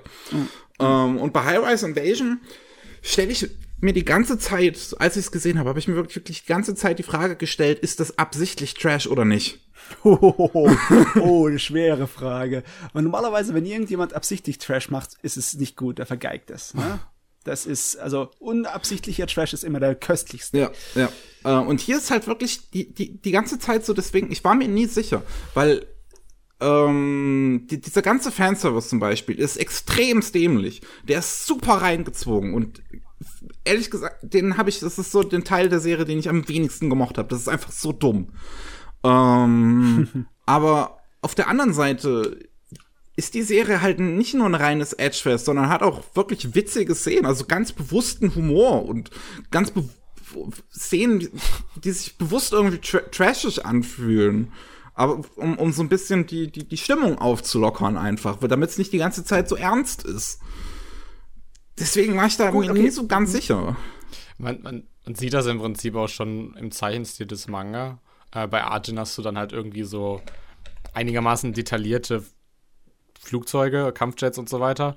Und das ist ja immer ein ganz gutes Indiz. Weißt du, wenn du so, so sehr viele Details in technische Dinge hast, dann weißt du, es ist eher so was Ernstes. Und wenn du dir hier halt so diese Hochhauswelt ansiehst, dann siehst du, nee, das ist nicht ganz so ernst. Da fehlen so ein paar Details in den Hochhäusern. Die sind einfach nur mal so da damit du halt irgendwie eine Kulisse hast. Also wie gesagt, für mich scheitert dieser, dieser Manga-Anime komplett daran, wie die Charakterinteraktionen funktionieren. Ich finde das wirklich nicht cool, dass sich diese Yuri die ganze Zeit irgendwie einen, einen Ersatz für ihren Bruder suchen muss, an den sie Kommt klammert. das im Anime ehrlich gesagt gar nicht rüber. Man kann das ignorieren, aber ich kann das nicht, ich kann das nicht Also, ignorieren. v- vielleicht ist es auch ein Unterschied jetzt einfach von der Adaption her. Im Anime hatte ich nie das Meinst Gefühl, du? dass Yuri, dass Yuri äh, sich einen Ersatz wirklich suchen würde, sondern Nee, Nise war halt einfach ja, eine Freundin nur, für sie. Das ist ja auch nur so das, das, ähm, das Unterbewusste daran. Also ich kann das halt prinzipiell verstehen, wenn du in so einer Welt landest, dann brauchst du halt irgendwie jemanden, an den du dich klammern kannst. Aber sie klammert sich halt nicht an Nise. Also das Gefühl hatte ich halt wirklich nicht. Also Sondern die, die- die, sondern- die stützen sich so emotional halt. Ja, die stützen sich gegenseitig. Ja, genau, das brauchst meine du ich ja in mit so einer Klammern. Welt. Ja, nee, aber Klammern würde ich als auch anders verstehen. So im Sinne von wegen, äh, dass. Äh, Ich muss ihr das Leben retten. Immer wieder und immer wieder. Ja, und Nise Ja, ja. macht da- das dafür auch. Nee, mit Klammern hätte ich jetzt eigentlich gedacht, es ist sowas von wegen, äh, sie ist ohne sie aufgeschmissen und kann gar nichts. Ja. Würde ich so unterschreiben, ja. Ja, aber wenn sie halt Also So ist genau es ja so nicht. fühlt sich das für mich an. wenn Nee, sie sie gar immer nicht. retten will, dann ist es ja ein bisschen was anderes. Ne? Wenn, Ja, wenn die dann andere zeigt dann sie auch irgendwie Stärke. gekidnappt wird, dann ist äh, und sie hat nicht mehr sei, sei, ihre Figur, an die sie sich klammert, dann ist sie ja verloren und dann was ich kann jetzt nichts mehr machen, ich habe nicht mehr, ne, mein Sinn für mein Leben ist weg. Aber wenn sie dann jagen geht, dann wird sie zu Super Mario. Ne? Ich, ich Wenn weiß halt nicht, ich weiß halt nicht, ob diese ganzen Szenen im Anime drin sind. Also mein Gefühl ist eher nicht. Mm, Aber es kommt dann halt auch irgendwann so dazu, dass halt auch, sag ich mal, welche von unserem Maincast zu diesen Gottesanwärtern werden, um halt nicht zu viel zu spoilern. Und eventuell ist es einer von zwischen Yuri und Nise und eventuell ähm, äh, Ja. kommen dadurch Probleme, auf die dieser Hauptcast halt reagieren muss. Nicht planen, sondern einfach reagieren. Und es ist halt Okay, wirklich immer, immer, ja. immer so, in, den, in de- der Phase ist dann Nise schwach und, äh, und Juri muss halt helfen. In der nächsten Phase ist Juri schwach und Nise muss helfen. Okay, also Ich, ich, ich, ich finde es, ich finde es einfach eine sehr uninspirierte Charakterdynamik. Das kann natürlich sein. Ich habe aber natürlich noch nichts davon gesehen, weder von Manga noch Anime, also kann ich mir da kein Urteil zu bilden. Aber Trash ist nicht unbedingt immer das. Nee, es Mickey, gibt ja auch Exa. Mickey, wenn du ähm, jetzt auf einer Trash-Skala von ganz rostig bis zu Platinum vergildet, das irgendwie einordnen wirst, wo kommt's dann hin?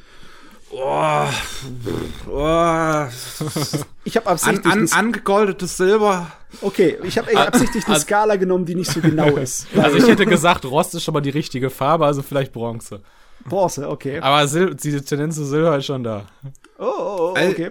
Wie wie gesagt, ich hatte meinen Spaß damit. Mir hat's gefallen. Und ich, ich, ich bin auch anders als Dimbula. Ich mag die Ja. Charakterdynamiken in der Serie tatsächlich ganz gern. Ich finde nicht so, also, ich weiß nicht, ich bin da vielleicht ein bisschen biased, einfach wenn eine Figur lesbisch ist. Ähm, ähm, aber ich mag Niso tatsächlich ganz gern. Ähm, ich mag aber auch die Dynamik halt zwischen der Maske und der äh, Shinsaki Kon eigentlich auch ganz gern. Gra allgemein finde ich den Maskencharakter in der Serie so mit am interessantesten, einfach weil er die ganze Zeit so zwischen, zwischen Maske und Mensch lebt. Ähm, da ist auch jetzt ein neuer Manga gestartet in der Weekly Shonen Jump. Der hat vorher einen Award gewonnen, ist halt auch gar nicht so wichtig. Der heißt auf jeden Fall Phantom Seer und es ist im Prinzip wieder so ein Jujutsu Kaisen-Klon. okay. Ähm, Wie kommst du jetzt plötzlich darauf? Ja, pass auf, also das, äh, daran will ich so ein bisschen erklären, was mein Problem mit dieser Charakterdynamik ist. Da gibt's halt auch so eine Charakterin, äh, die ihre Eltern waren quasi Ärzte. Und deswegen ist ihre einzige, also ihre Charaktereigenschaft ist es, Menschen helfen zu wollen. Sie ist aber quasi, hat so einen bösen Geist um sich, der dafür sorgt, dass sie quasi Unheil anzieht. Und dann kommt natürlich unser, unser hier äh, Schaman-Main-Charakter und sagt ihr halt, ey, da ist ein Geist. Und dann kommen irgendwann halt mal so böse Kampfgeister und dann kämpfen der Schamane und der Geist gegeneinander und so. Bla bla bla. Und sie ist mehr oder weniger so eine Beobachterin, so dieses, dieses typische Bystander-Mädchen, was du halt auch irgendwie in so Fairy Tales oder so weiter hast. Und das sehe ich halt so ein bisschen in Nise und in Yuri. Das halt deren Charaktereigenschaft. Also sie haben nicht irgendwie Ärzte als Eltern, das ist schon mal ein Pluspunkt. aber, Gott, aber deren, deren, deren, deren Charaktereigenschaft ist halt, sich zu helfen. Und ich hätte halt gern einen Charakter, der das begründet, warum sie helfen. Und nicht, also nicht irgendwelche random biografischen Details. So, zum Beispiel, du bist mein Bruder, also muss ich ihm helfen. Ja, aber die, die Maske hilft ja zum Beispiel Shinseki, weil er halt mehr über die Welt erfahren will und weil er halt hofft, dass bei äh, über Shinseki die Gottesanwärterin ist, äh, Anwärterin ist, dass er darüber mehr Details helfen würde. Und Shinseki ist halt alleine äh, auf sich gestellt und hat halt, man, ne, wie du es eben beschrieben hast, man merkt, sie ist so eine reiche Göre gewesen, die nicht so ganz äh, ähm, jetzt mit dieser Ausnahmesituation klarkommt und klammert sich. Die klammert sich wirklich an die Maske. Und irgendwie ist es natürlich auch convenient, weil äh, Shinsaki, äh, Nisi und Yuli ja Rika suchen und der Snipermann zufälligerweise ein Kindheitsfreund von, Yu, äh, von Rika ist.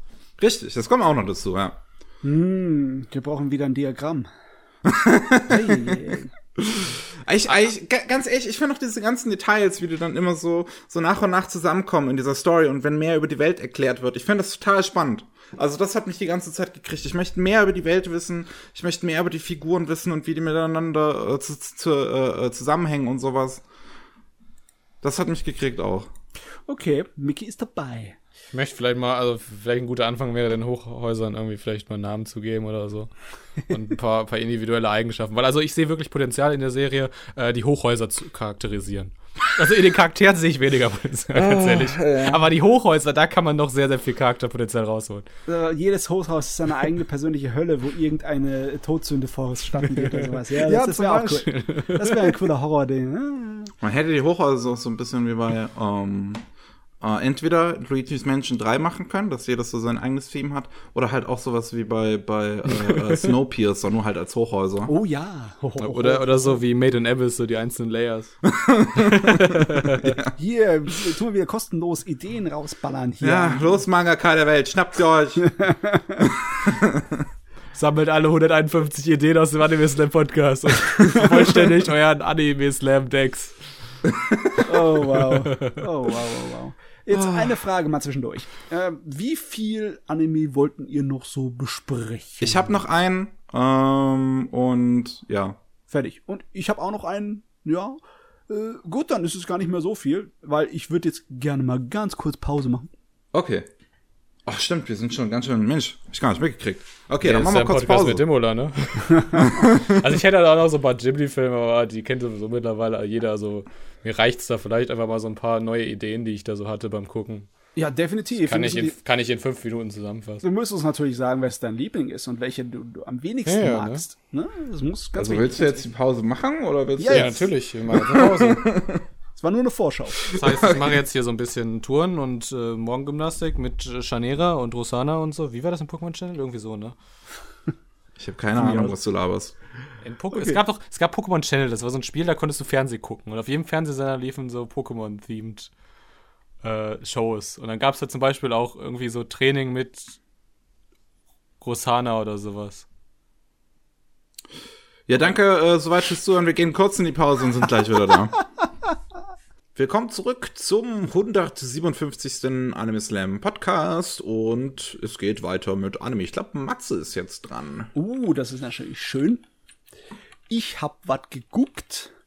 Das ist äh, unter einem Genre einzuordnen, das der Mickey wahrscheinlich gefallen wird. Ich habe Mecha? Assault Lily habe ich geschaut. Assault Lily Bouquet. Und Ah, das okay. ist ein äh, typischer Mädcheninternat Shoujo Ai Anime. Ich habe die erste Folge bei uns in der Season Preview auch gesehen und ich habe ernsthafte Fragen, warum du den geguckt hast. Oh Gott, ist der geil. Oh, ich, ich habe so viel Spaß mit dem Gerät. Erstes Mal, ja. Es ist definitiv in demselben ja, Brei wie diese ganzen Shoujo-Ei-Sachen wie Rosen unter Marias Opot oder Strawberry Panic und etc. Die, die klassischen Stereotypen des Mädcheninternats. Aber der Ursprung von der Serie ist so ein Mixed-Media-Franchise. Es hat Ich glaube, angefangen Spielzeuge, das hat als mit Spielzeuge irgendwie Spielzeug, angefangen. genau, mit Figuren, mit coolen Figuren, Mädels.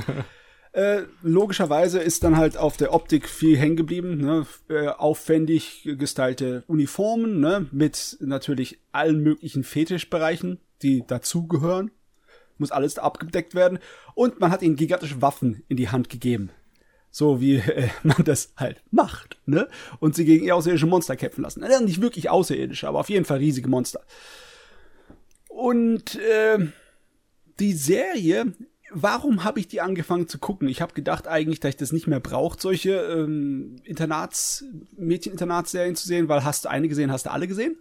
Ist zwar ganz lustig, ist zwar ganz süß, aber pff, was, was, was interessiert mich das? Sako Gaboro war schuld. Denn da gibt es einige Szenen in diesem Ding, in diesem von Chef produzierten Anime. Ich wollte gerade sagen, es war der Chefblender mal wieder, ne? Oh, Backe. Du merkst es richtig. Das ist wieder so eine Anime-Serie, wo äh, du ein durchschnittlich sehr gute Zeichen- und Animationsqualität hast. Und dann sind immer wieder Szenen drin, die haben sie den, den großen Namen überlassen und ihm gesagt, mach damit, was du willst. Und dann ändert sich so ein bisschen der Stil und auf einmal ist alles absolut großartig. Okay. Ja, doch, da, da gibt's einige Szenen drin, die sind super klasse geil. Die haben Effektarbeit, die haben äh, Character Acting etc. Das ist zum Dahinschmelzen, wie cool es ist. Es passiert nur ab und zu mal, maximal einmal pro Episode, aber es lohnt sich allein nur dafür. dafür.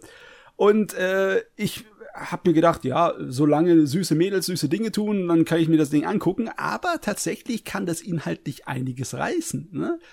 Es ist zwar ein bisschen vorhersehbar, aber ich, ich mag die Charaktere. Ich mag die Welt, die die da aufbauen und die Intrigen und etc. alles im Hintergrund, ne? Und massenweise putzige Mädels. Ich meine, was gibt's nicht zum hier zu beschweren, ne? Also der ganze Fanservice sogar ist diese typische Shoujo-Ai-mäßige Fanservice, der recht zahm ist und einfach nur äh, sympathisch ist. Also ich, ich weiß nicht, finde die voll geil. Also wir haben bei uns jemanden in der Redaktion, der ist Experte für Serien mit kleinen Mädchen. Um sie jetzt kleine mal Mädchen? so ein bisschen despektierlich zu bezeichnen. Problematisch. Nee, äh, also der, das ist auch, also der hat auch sehr, sehr viele Anime-Figuren zu Hause. Also ich schätze seine Meinung in diesem, sag ich mal, Subgenre. Also der hat ihm auch nicht gefallen. Echt nicht? Das Was? ist, das, okay. das, ist, das ist tatsächlich ein Problem. Also äh, es ist auf jeden Fall, das ist ein, ich würde mal sagen, ist es, hat er dasselbe Subgenre im Kopf gehabt? Weil dieses, Also- dieses Shoujo-Ai-Subgenre hat andere äh, Sorten von, äh, ich, äh, ich weiß, also es, ja. es kommt ja auch wirklich sehr, ne, also das ist, es gibt 20.000 verschiedene Geschmäcker bei solchen Sachen. Ähm, ich weiß noch, woran ich mich noch dran erinnere. Dass irgendwie diese Juju, das war, glaube ich, das pinkhaarige Mädchen, dass sie so ein bisschen. Nee, Juju war die Ernste. Ah, nee, Das stimmt. War, Juju war war, die, war, die, war, der, war, die, stimmt, die schwarzhaarige, oder so schwarz, dunkelblau, so bla bla bla. Dass die mal wieder so ein typischer Homula war und die Lili, also, ne, Assault, Lili, Bouquet, ne, Lili, Protagonistin, dass die so ein bisschen so eine Madoka war. Äh, Aber das hast du so eins zu eins schon in, in also das war die Basis von vielen Madoka-Klonen, so. Im Endeffekt ist äh, das eine Basis gewesen, die viel, viel älter als Madoka ist, logischerweise. Ne? Ja. Das sind die, die typischen Shoujo-Ei-Basis. Ne?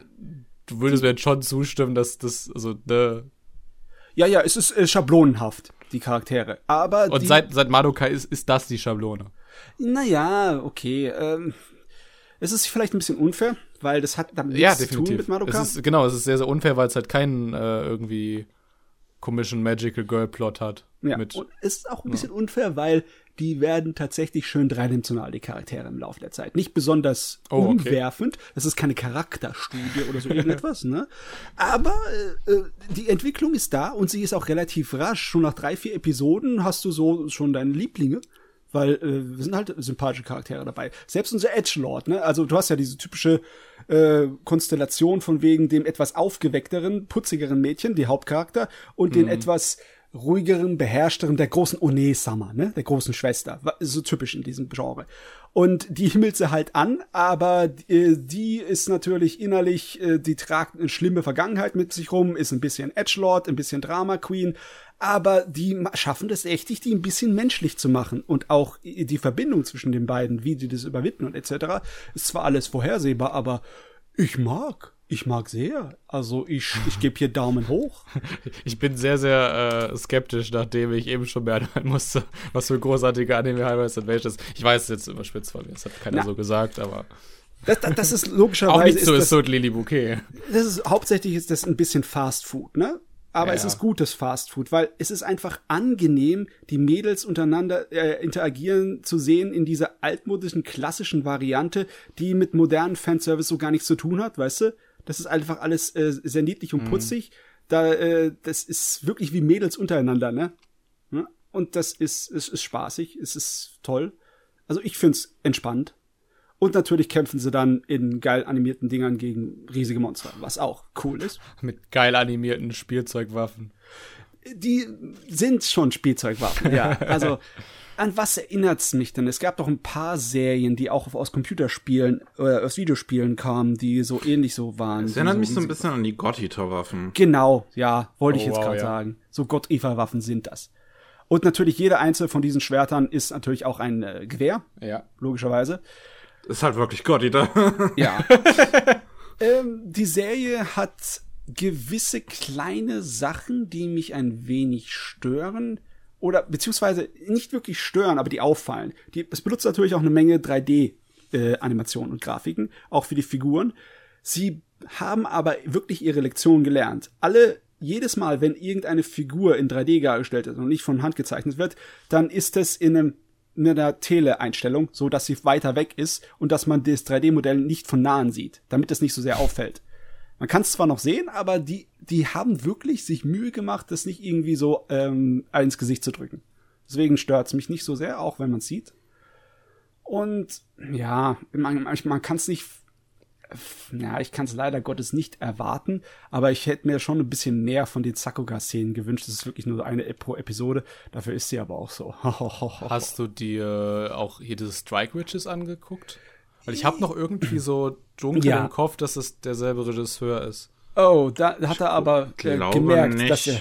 Also äh, auf jeden Fall hat er es ganz anders gemacht hier, weil Strike Witches war ja ähm, sehr platt und Hm. sehr fanservicey.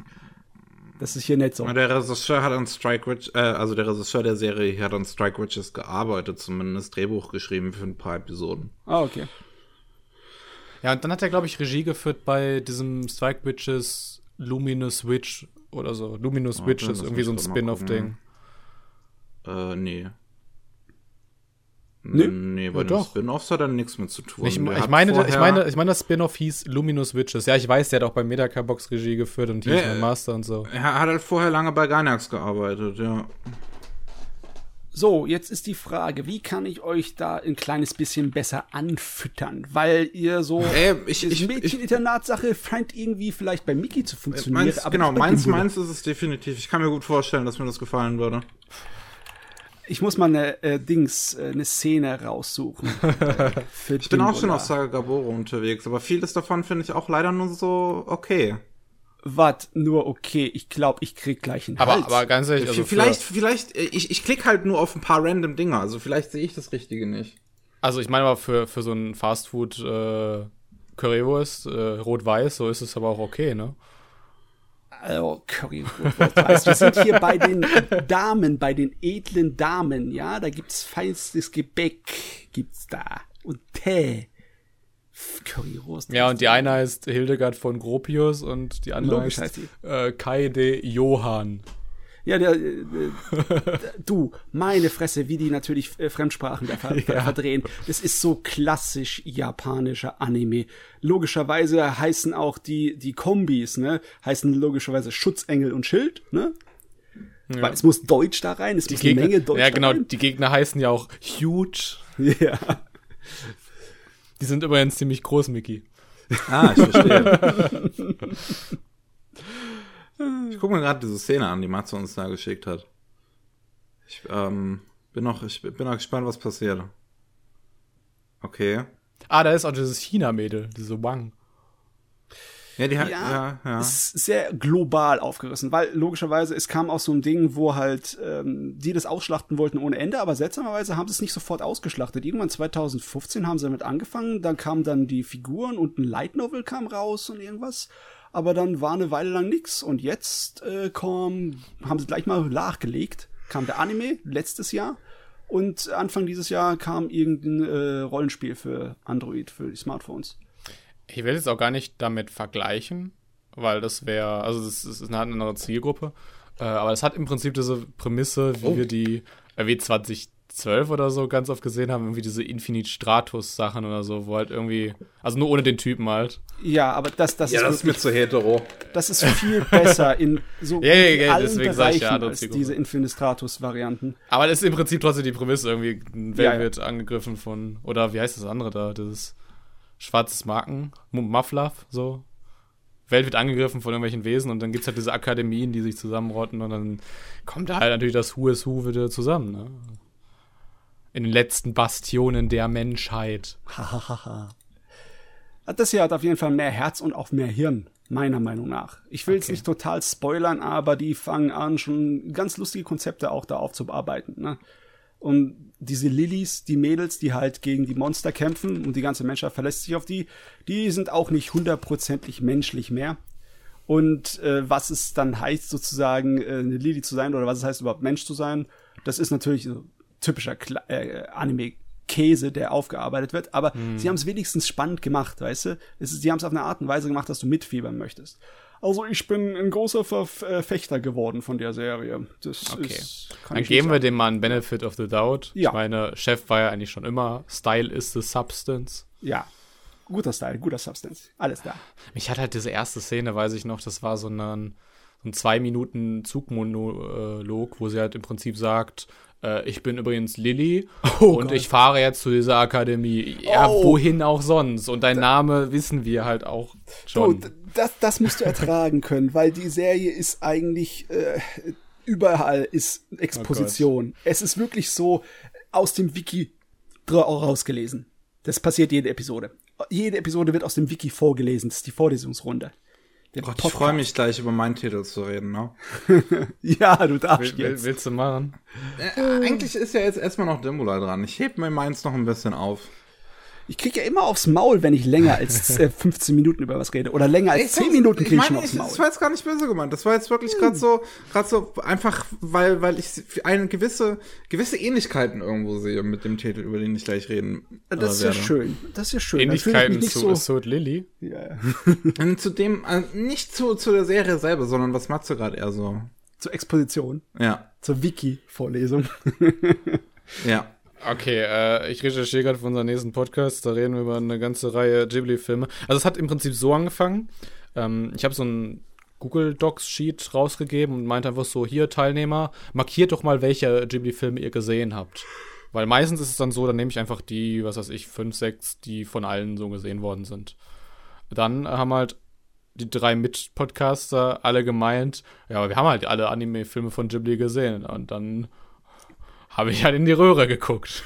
Ja, nee, aber da, kann, da kannst du doch was rausreißen. Ne? Du kannst dann sagen, okay, dann reden wir über alle Ghibli-Filme, wo nicht Miyazaki an der Regie saß. Und dann hast du es schon mal eingeschränkt. Und Ja, es sind trotzdem noch zehn Filme. ja, aber trotzdem, da- jeder von den Filmen ist weitaus unterschiedlicher voneinander, wie, wie Miyazakis Werke. Das, das ne? stimmt, aber unser Podcast geht eine Stunde pro Episode maximal.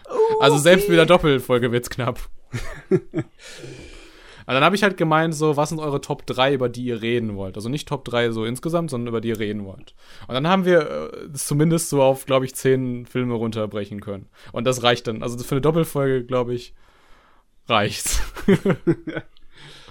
ähm, aber ich auf jeden Fall, weil ich halt nur 50% der Ghibli-Filme gesehen habe, weil ich habe das Problem, dass ich mich schnell langweile. Und Ghibli ist halt. Ziemlich langweilig. Ja, ja. Ich, ich glaube, ich kann nicht mehr mit euch zwei assoziieren. Das geht ja wohl gar nicht hier. Ja, aber es sind dieselben Konzepte, die sich immer wiederholen und das, das, das langweilt mich halt. Das Problem ist, dass ich gleichzeitig quasi mit mir selber gerade äh, einen Kampf ausfechte. Ich habe mittlerweile jetzt aufgegeben, äh, so, so serienmäßig der krasseste Anime-Experte zu sein. Mittlerweile denke ich mir so, ey, was habe ich denn noch übrig? Anime-Filme. Ich habe so in diesen Top 100 Anime-Filmen, bei Anime-List habe ich so 60, 75 bestimmt von gesehen.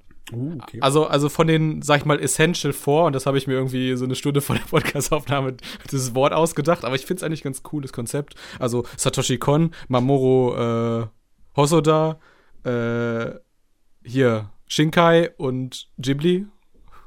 Hab, fehlen mir jetzt halt noch so ein paar Satoshi Kon-Filme. Und Ghibli hole ich ja gerade auf. Ja, okay, also ein Und, und, ein paar, und, paar, und ein paar frühere, paar frühere Shinkai-Sachen auch noch. Aber Hosoda habe ich schon durch. Also ganz ehrlich, also ein paar Satoshi Kon-Filme, da sollte eigentlich gleich die lange Hand kommen, ja, weil es sind ja nur vier. ne? Das könnte Äh, nachgeholt mit ein paar meine ich auch wirklich exakt zwei. Oh Mann.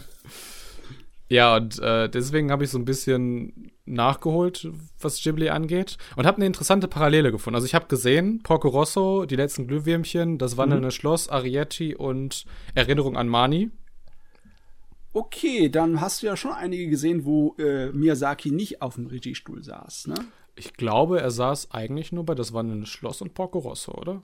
Nee, nee, Porco Rosso, ist das auch Isao Ja. Takahata? Porco, nee, Porco Rosso ist Miyazaki. Ja, das ist Miyazaki. Ja, damn it. Damn it. Was hast du ihn gemocht? Äh. Musst du jetzt zugeben, dass du Miyazaki magst. Gib zu, dass du ihn magst. Also ich kenne ihn jetzt so als Menschen nicht, aber er macht halt schon ganz gute Filme. So. Oh, schon ganz okay. ähm, das ist so jetzt auch lustig an unserem Ghibli-Podcast. Keiner will über Shihiros Reise ins Zauberland reden. Oh Mann. Finden den alle scheiße. Ähm, nee, ich habe als erst, glaube ich, so Arietti gesehen. Mhm.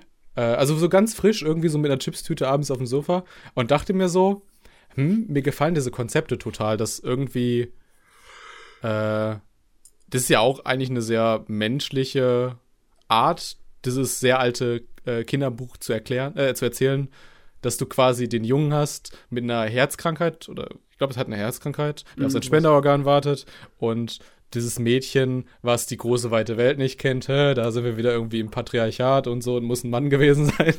Ich glaube, wobei das Kinderbuch, das ist vielleicht sogar eine Frau geschrieben. Müsste ich, müsste ich nachschauen. Aber es, es hat irgendwie so wieder sowas, dieses Mädel, was irgendwie so ultra äh, hier interessiert ist an der Außenwelt. Das Konzept ist ja quasi, dass es diese Borger gibt. Das sind so Minimenschen, die quasi unter der Fußbodendiele an einem abgeschiedenen Ort, Totoro und so, abgeschiedene Orte und so, äh, leben und halt sich immer so die Essentials, die sie zum Leben brauchen, von den Menschen borgen. Deswegen heißt der Film ja auch Arietti und die Borger oder sowas. Tatsächlich geschrieben von einer Frau. Dieses Kinderbuch, ne? Ja. Ja, ja, das ist, es ist ein Ghibli-Muster. Es ist, es ist halt ein sehr, sehr altes. Ki- Ich meine sogar, dass ich gelesen habe, dass es sogar so ziemlicher Standard, ziemliches Standardwerk ist, so in Ja, ja. ja. Großbritannien und so weiter. Also, dass, dass, dass halt wirklich Kinder das Werk da auch heutzutage noch kennen. Das funktioniert auch, ne? Ich meine, die Vorstellung von kleinen Leutchen, die irgendwo bei dir im Ah, Haus ja. wohnen. Ne? So was äh, wie eine Verbindung zu alten Hausgeistern, der Vorstellung von Hausgeistern. Ne? So was ähnliches ist es ja. Ne? Das ist natürlich klasse, das funktioniert. Funktioniert bei Kindern, funktioniert bei allen Leuten. Auf jeden Fall. Dann habe ich äh, irgendwann Mani geguckt. Mhm. Äh, vorher habe ich noch mal kurz recherchiert, weil es war wieder dieser Hiromasa Yonebayashi, der Regisseur. Ja. Äh, der hat auch nur diese zwei Filme bei Ghibli gemacht. Und ich dachte mir so, nachdem ich Ariette gesehen hatte, es war für mich einfach eine Tech-Demo. So ein bisschen das, was er leisten könnte, wenn er mal halt so ein bisschen den roten Faden ein bisschen besser durchbekommt. Und dann habe ich gesehen, so, oh, Moment, der hat bei Studio Ponyok, diesem Studio von vielen alten Ghibli-Mitarbeitern, ja, das hat er ja selbst gegründet. genau, Mary and the Witchflower gemacht. Ja. Und da siehst du genau dasselbe. Weißt du, es ist, ist eigentlich so eine, so ein, technisch zeigt es dir, was diese Leute machen können. Es fehlt halt wieder dieser rote Faden. Und das zieht sich wie ein roter Faden durch seine Biografie leider. Ah, ich würde When Money was there, finde ich großartig. Also, Äh, Mani, Mani fand ich nicht, also fand ich, fand ich also auf zwei Kilometer vorhersehbar. Also ich finde zum Beispiel nicht, dass bei Arietti der rote Faden zu bemängeln ist. Die Story ist, weiß schon, was sie will. Da ist halt nicht allzu viel drin. Ja, Das ist halt nicht allzu umwerfend. Aber die Welt ist, explorieren, genau. Ja, ja, es ist aber trotzdem, ne, da sind noch ein paar mehr Themen drin zwischen ihm und ihr. Die werden zwar nur angeschnitten und nicht wirklich groß ausgearbeitet. Und es fehlt auch so ein bisschen die Magie, dieses Gefühlte von der Magie, von der magischen Welt, die bei Miyazaki drin ist. Aber im Großen und Ganzen ist es ein guter Ghibli-Film, meiner Meinung nach. Vielleicht habe ich auch einfach ähm, wieder zu viel Counter-Strike gespielt. das ist der rote Faden in meinem Leben. Gab es immer diese, diese Fun-Map, die hieß irgendwie DE-Reds. Und dann warst du quasi so als liefst als Terrorist so quasi so in Rattengröße durch so eine Kulisse durch. Ich kenne das noch, ja. Genau, das war ein großer Teil meiner Kindheit. Eventuell fand ich deswegen, das, eventuell fand ich deswegen Ariete gar, gar nicht so kacke. Aber du hast dir trotzdem gewünscht, dass jederzeit, dass sie eine AK-47 rauszieht und dann sich den Menschen ne? Du hast drauf gewartet. Komm, Ich gehe auf B. Nee, nee, äh, generell, also was du eben meintest, so bei Soul Lily Bouquet, dass du dafür so ein Gu- Guilty Pleasure hast. Mhm. Bei mir sind es so diese sanften Teenager-Romanzen, kann man das sagen? ich, also von denen kann ich halt auch unendlich viele gucken. Ah, Und okay. Deswegen, deswegen ist halt Ariete was für mich. Aber dann hättest du auch andere Ghibli-Filme gucken sollen, wo diese Teenager-Romanze eher im Vordergrund ist, ne? Ähm, wie zum Beispiel, die, also die weniger bekannten von ihnen, die nicht so oft fürs Kino gemacht wurden, so wie, wie äh, wa- was war es nochmal? Ähm, da, äh, Mickey, erinnerst du dich, wie dieser Film hieß, wo sie Gitarre, äh, nee, nee, Geige lernt und er ein Geigenmacher ist? Nee, den habe ich, glaube ich, noch nicht gesehen. Ist das nicht Whisper of the Heart? Whisper of the Heart müsste es gewesen sein. Den ja. habe ich geguckt, weil, ja, merkst du, Muskel, ne? Stimme des Herzens. Ja. Nee, also es ist jetzt auch nicht, also dieses, dieses dieser Fetisch von mir, sage ich mal, ist jetzt auch nicht äh, auf Teenager beschränkt. Also Porco Rosso fand ich diesen, diesen Aspekt auch großartig. Oh, Corco Rosso war super. Porco Rosso mag ich auch ganz gern, ja. Persönlicher Liebling unter allen Ghibli-Filmen. Ja, würde ich auch so einen Haken hintersetzen. Oh, das Nazi-Pix. Ich weiß gar nicht. wa- Warte mal, stopp mal. Faschisten war schon äh, ein Thema in, der, in dem Film, aber äh, war ja noch nicht Nazi-Zeit, ne? Es war noch davor. Das war noch davor, ja. war noch davor. Das war auf dem ja, Weg dahin. Es geht manchmal ganz schön schnell so mit der Nazi-Zeit. Oh, Weil plötzlich bist du nämlich bei die letzten Glühwürmchen. ah, die letzten Glühwürmchen. Komm, das war, das war gar nicht mal so unclever. ähm, Hab ich Ja, noch nee, nicht gesehen. ich war eigentlich gerade nur in Nostalgie schwärmen. Äh, als ich das erste Mal die letzten Glühwürmchen gesehen habe, habe ich mir wunder was davon vorgestellt. Und dann habe ich eine ganz, ganz, ähm, wie soll ich sagen, ähm, äh, es ist halt nicht besonders laut, der Film. Er ist nicht spektakulär. Er ist eine stille, ernste Erzählung. Er ist nüchtern, ohne Ende. Er ist so nüchtern, dass du danach ein kleines bisschen äh, meinst, dir fehlt was in der Seele. Aber Aber das, das passt ja auch gut in die Zeit. Also im selben Jahr kam zum gut. Beispiel auch äh, Totoro und so. Hä? Da sucht man die Synchronsprecher noch ein bisschen vergebens bei Totoro. Wenn man ihn das erste Mal sieht. Das habe ich jetzt nicht irgendwie kapiert, wie du den Bogen geschlagen hast, sorry. Äh, Totoro kam im selben Jahr raus. Ja, kam im selben Jahr, aber ich weiß nicht, wie du äh, von nüchterner äh, Kriegserzählung zum äh, Synchronsprecher Philipp Licht kamst. Ich finde, also du hast sowas in diesen beiden Filmen, sowas, sag ich mal, was schlecht gealtertes, hm? was in dir so eine, also zumindest in mir so eine gewisse Langeweile erzeugt beim Schauen. Kann man das so beschreiben? Und das, äh, meinst du, liegt am Alter? So langsame Schnitte, wenig Gesprochenes und so. Ja, oh. würde ich, würd ich schon sagen. Also, wenn du das nicht magst, dann kannst du bei mir keine Punkte meisten. Gar keine, Kollege. Oh, nee, das, das kommt halt drauf an. Also der, der, also der Anime muss mir damit irgendwas bieten. Ähm, Scheiß MTV-Generation hier. so, ja, okay. Gib mir die, die Kamerapads, los, ein bisschen mehr nach links und rechts und wackeln, wackeln. Du, Von bin, unten, ja, vor, zurück. Ich bin ein Mann, der kann die russischen Klassiker genießen, ja. Ich kann hier mir äh, Stalker anschauen und da meinen Spaß dabei haben. Da ich, äh, ich hatte auch sehr viel Spaß tatsächlich an äh, die letzten Glühwürmchen. Also ich mochte auch Totoro für das fantastische. Das wahrscheinlich sogar 2001 angucken, ohne dabei einzuschlafen. War. 2001 ist easy. Bin ich bei eingeschlafen. Aber gra gab der, ähm, äh, grab der Glühwürmchen, wollte ich schon sagen, äh, letzten Glühwürmchen hatte bei mir also mein Kopf war die ganze Zeit damit beschäftigt, darüber nachzudenken. Also ich hatte, glaube ich, so zwei Hauptgedanken. Das an, mhm. eine ist quasi, äh, wie großartig es ist, dass jemand aus dieser quasi Kriegsgeneration noch animieren kann. Weil das ist ein Film, den, den können halt nur Leute erzählen, die den Krieg miterlebt haben. Ja, oder zumindest gesehen haben, was danach äh, passiert ist. Ne?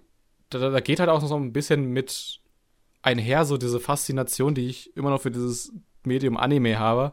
Weißt du, Anime sind nicht realistisch. Jeder Anime, der realistisch sein will, äh, siehe Exam, floppen halt total weil sie nicht die Eigenarten dieses Mediums verstanden haben. Und das kannst, das drückt Miyazaki da quasi, nee, Quatsch, Takahata, äh, super mit dieser orangenen Farbpalette aus, quasi.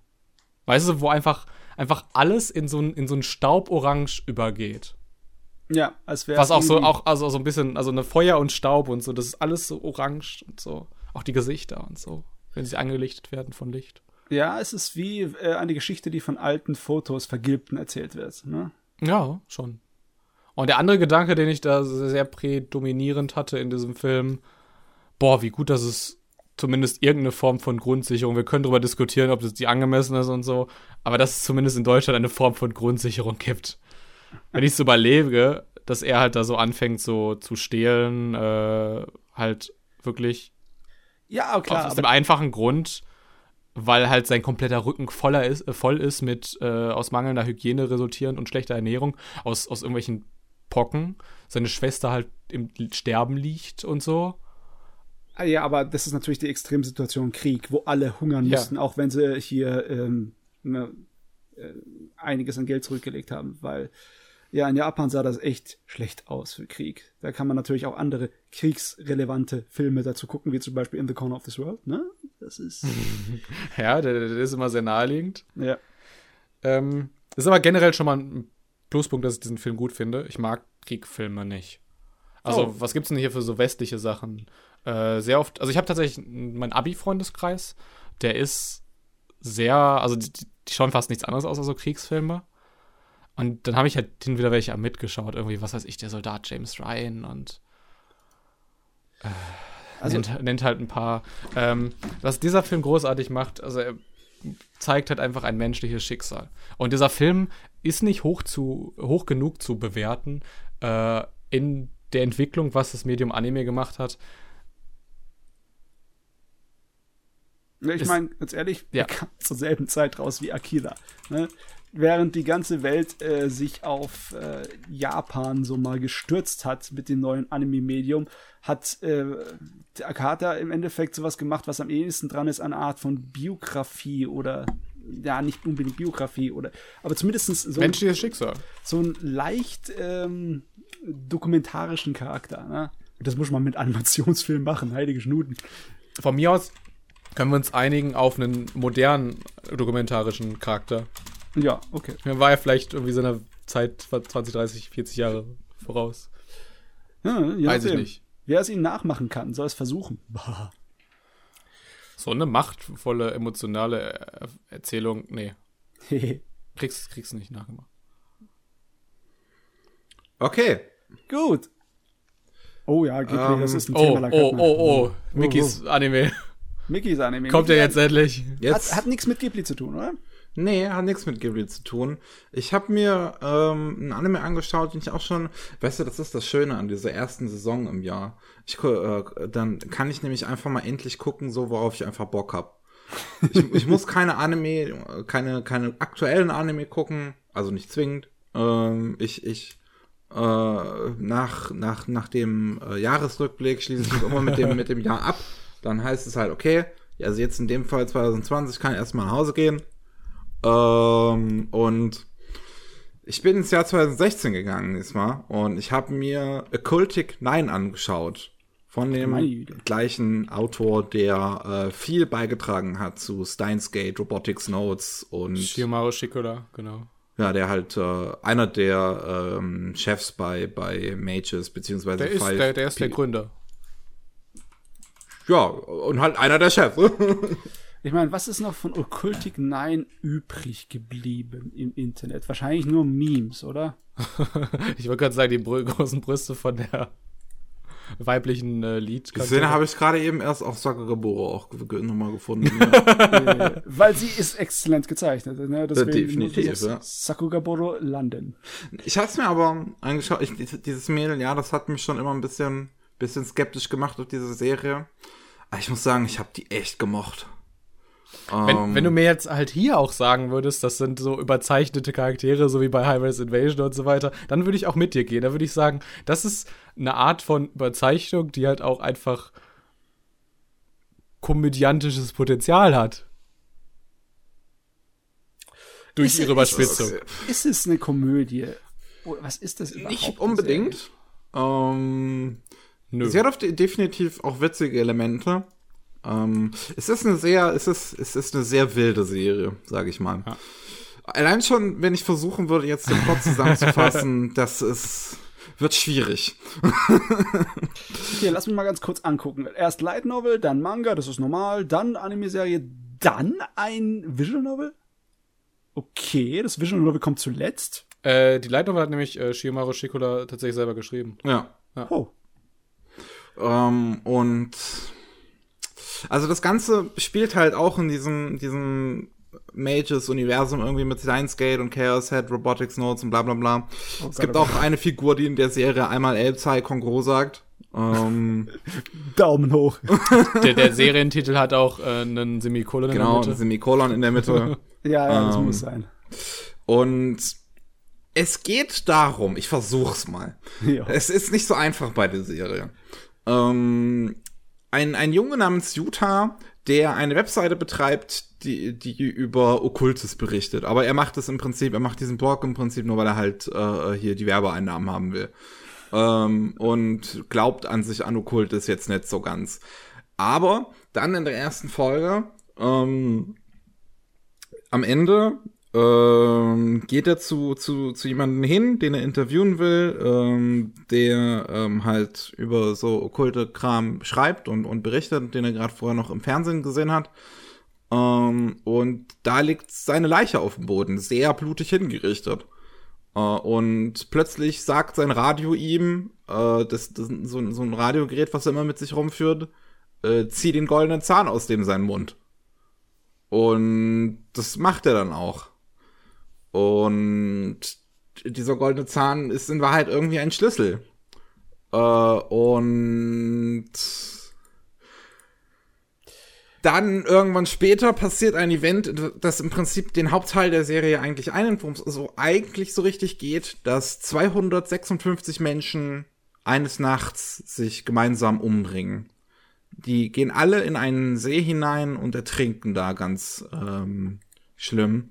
Und ähm, es ist halt die Frage, so wie ist das passiert, warum ist das passiert? Ähm, so, so, so was mit diesen Menschen passiert. Diese Und- Morde sind ja letztendlich auch eine Anspielung auf diese ganzen, also auf die Chaos-Titel von dieser Science-Adventure-Reihe. Also Chaos Head und Chaos Child.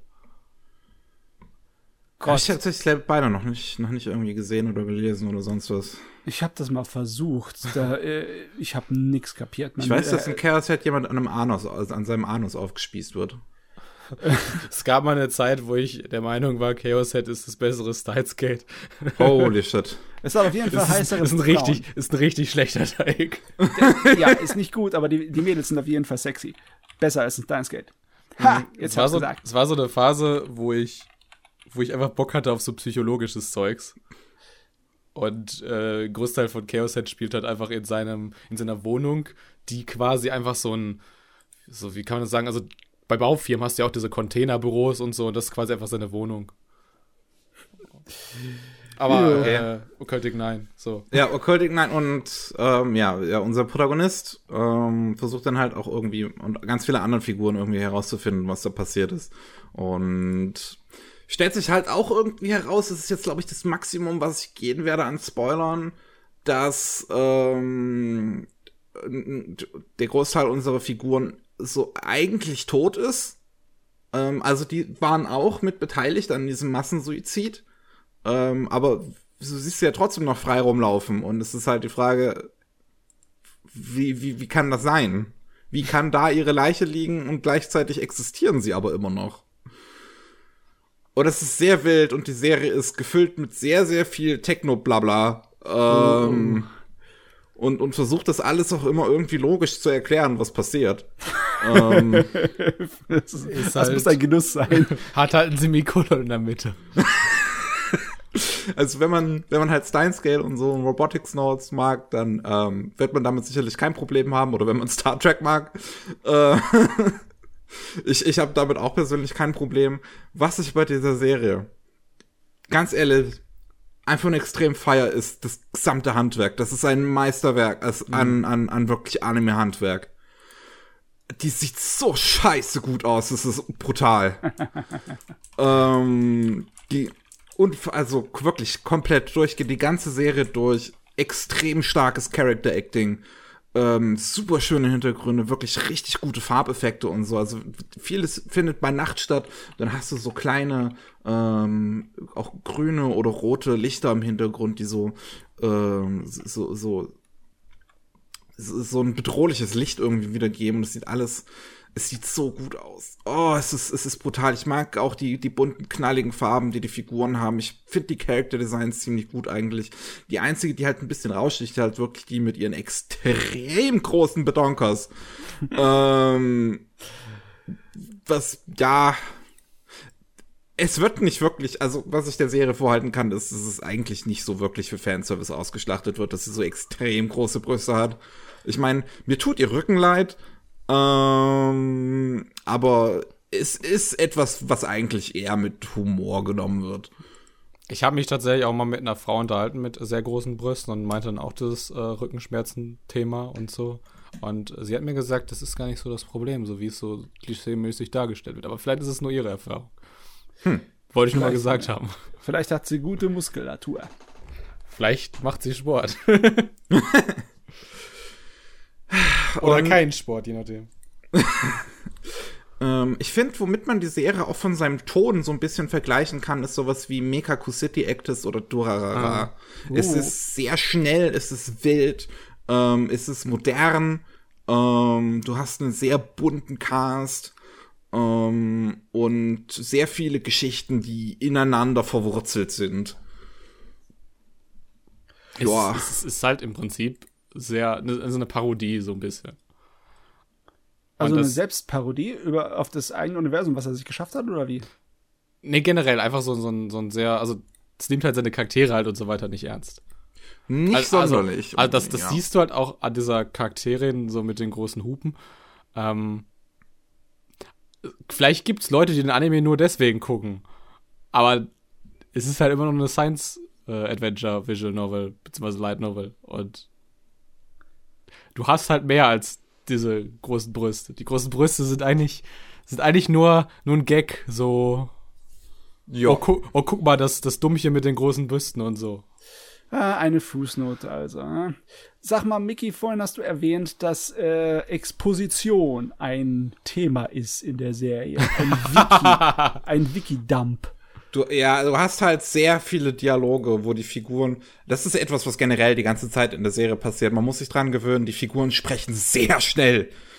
Äh, sie sprechen alle wirklich, wirklich schnell. Es ist nicht irgendwie aufgespeedet wie jetzt in einem, in einem Tatami Galaxy. Genau, wie in einem Tatami Galaxy, sondern es ist halt einfach wirklich das generelle, ähm, auch das Pacing, was in der Serie selbst überhaupt herrscht. Das ist einfach zack, zack. Wir müssen hier fertig werden hier. ähm, aber dafür fand ich auch, dass jede Episode immer schnell rumgegangen ist. Aber halt, wenn sie dann mal anfangen zu reden, dann ist halt wirklich, dann kann es eine Weile dauern. Und sie reden ja schon sehr schnell. Das heißt, man muss sehr viele Informationen auf einmal aufnehmen. Ähm, das ist ja nicht unbedingt schlimm. Und passt auch zu diesem, zu dieser Strahlkraft von den Animationen. Es ist nur ab und zu mal, ne, ich frage mich, äh, manchmal ist es schwer zu erkennen, was so genau der Unterschied ist zwischen äh, guter Exposition und schlechter Exposition. Ihr wisst, was ich meine. Ja, die Sorte von wegen, wir erzählen dir Sachen, die dir, die dir eigentlich zeigen sollten, ne? Sondern einfach nur mit dem Löffel hier, da, die Information brauchst du, um es zu verstehen. Hier, deswegen lassen wir einen Charakter es einfach sagen, auch wenn es unnatürlich wirkt. Bei Steinske zum Beispiel war das Problem meiner Meinung nach nicht da. Da wird auch eine ganze Menge erklärt und äh, geschwatzt. Aber da haben die nie das Problem gehabt.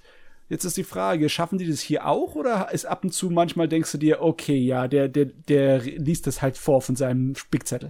Also, nee, so würde ich es jetzt generell nicht, nicht beschreiben. Ähm, also, die, dargestellt ist es immer eigentlich relativ interessant. Ähm, die ganze, wie gesagt, die Regie auch in der Serie ist, die ist so gut geschnitten, muss ich auch einfach mal sagen. Die ist so gut geschnitten. Ähm, die, die, die Cuts, die, die da, die da sind, also, ähm, du hast wilde Kameraeinstellungen, wo dann ähm, auch ganz clever ähm, ähm, Figurendynamiken dargestellt werden, wenn dann eine Figur irgendwie mal ähm, so, so, so 90 Grad auf den Boden schauend dargestellt wird, anstatt jetzt halt normal. Weißt, was ich meine? Äh, ähm, und ähm, wie mit der Musik geschnitten wird, ist großartig. Äh, allgemein, äh, ich habe mir vorhin ein bisschen äh, den Soundtrack mal angehört, ähm, also nochmal so ähm, einzeln und habe gemerkt, dass viele Lieder wirklich so aufgebaut sind, dass du auf die super gut schneiden kannst, dass da wirklich laute Töne sind, auf einmal die dir wie so das Signal geben, hier, hier Schnitt. und das funktioniert in der Serie auch großartig, das ist wirklich gut gemacht. Ähm, und was, was, was für mich halt das Problem manchmal war, ist, dass einfach die Erklärungen, die da halt da sind, irgendwann so ein enormes Galaxy Brain Level erreichen, dass es noch schwer wird, dem zu folgen. Das sind halt auch von vorne bis hinten Plotholes drin. Ähm, Das, das wird halt, also ich finde, das wird halt, das, der Humor kleistert da quasi so mit Zuckerguss nochmal drüber. Ähm, Als ich es damals gesehen hatte. ich meine, wenn ich Also jetzt es, an es, erreicht, es erreicht quasi nicht diese, diese Nachvollziehbarkeit eines Steins Gate, wo du dich quasi in diesen einzelnen Zeitlinien reindenken kannst. Ja, ja. Ich würde jetzt nicht unbedingt Plotholes sagen. Dann, ehrlich gesagt, müsste ich aber noch mal mehr über alles, was sie gesagt haben, nachdenken und das wären sehr viele Sachen. ich mein, Meine es gibt Erinnerung ist halt auch drei Jahre her. Es gibt auch Vergleichsbeispiele, ne? wie zum Beispiel äh, Kara no Kyokai, ne? Boundary of Emptiness. Habe ich nicht Oder- gesehen. Garden of Sinners. Hast du noch nicht gesehen? Nee. Ah, schade, weil das ist sowas von vollgestopft mit äh, Philosophie-Technogebrabbel, ne? Also Fantasy-Technogebrabbel. Das ist herrlich. Aber ich habe Fate Zero gesehen. Das hat gute Exposition. Ja, Fate Zero hat da nichts dagegen. Absolut nichts. Also, äh, das ist eine andere Königsdisziplin, Garden of Sinners. Das wird sich mal lohnen, irgendwann anzugucken. Empfehle ich dir. ja, es ist definitiv auf meiner Liste. Ich kann mir gut vorstellen, dass mir das gefallen würde, tatsächlich. Ich mag ja, ich mag ja wirklich so wilde Mystery Science Fiction Thriller. Das ist ja einfach, das ist mein Ding. so, ich, ich muss mir auch irgendwann Mekaku City Actors echt noch mal angucken. Ich glaube, das würde ich heute sogar noch mehr schätzen, als ich damals gesehen habe. Also- Und danach kannst du diesen, diesen Gatchaman Crowds hinterher schieben. Oh ja, den muss ich auch noch gucken. Den muss ich auch noch komplett gucken. Ich habe den damals angefangen und fand den eigentlich auch schon super. Ich weiß nicht, warum ich den irgendwann. Das war so zu, zu, zu dieser Zeit, wo ich halt einfach irgendwann random Sachen angefangen habe und dann konsumieren. Du musstest du noch nicht einplanen, deinen Anime-Konsum. Ja.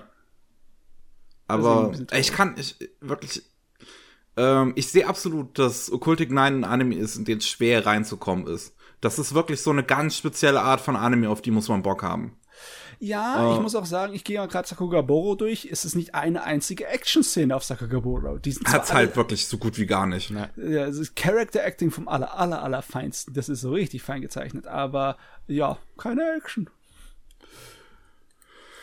Ja, also, ja, Muss man mit leben. Ne? so, ist halt manchmal, manchmal, es gibt halt nicht immer Action im Leben. Hui. Du, manchmal stehen halt auch wie in One Egg Priority Mädels irgendwie vor einem Spiegel und machen sich eine Haarspange ins Haar. Okay. Ja, das hört sich spannend an. Ich frage mich, wie die Haarspanne sich fühlt dabei. Benutzt. Die geht abends, stellt sie sich immer unter die Dusche und lässt einfach laufen. Stressiger Job.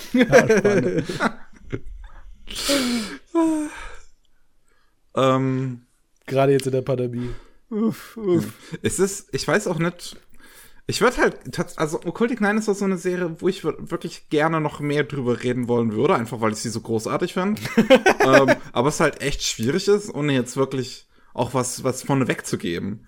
Weil aber- das ist, das ist auch schon eine Serie eher, die man halt erleben muss einfach. Ähm, kannst aber sagen, ob das abgeschlossen ist oder nicht, weil es sind nur zwölf. Episoden und oh, ist ja, abgeschlossen. dann ist es schön. Das ist fein. Ich glaube, die Light Novel hat auch nur drei Bände. Ja, aber die Light Novel ist äh, nach der Serie zu Ende gegangen, deswegen frage ich. Ist ein Jahr später ist der letzte Band rausgekommen, deswegen. Ja, aber das ist, ne? ist, ist ja derselbe, also derselbe Autor ist ja auch der, der.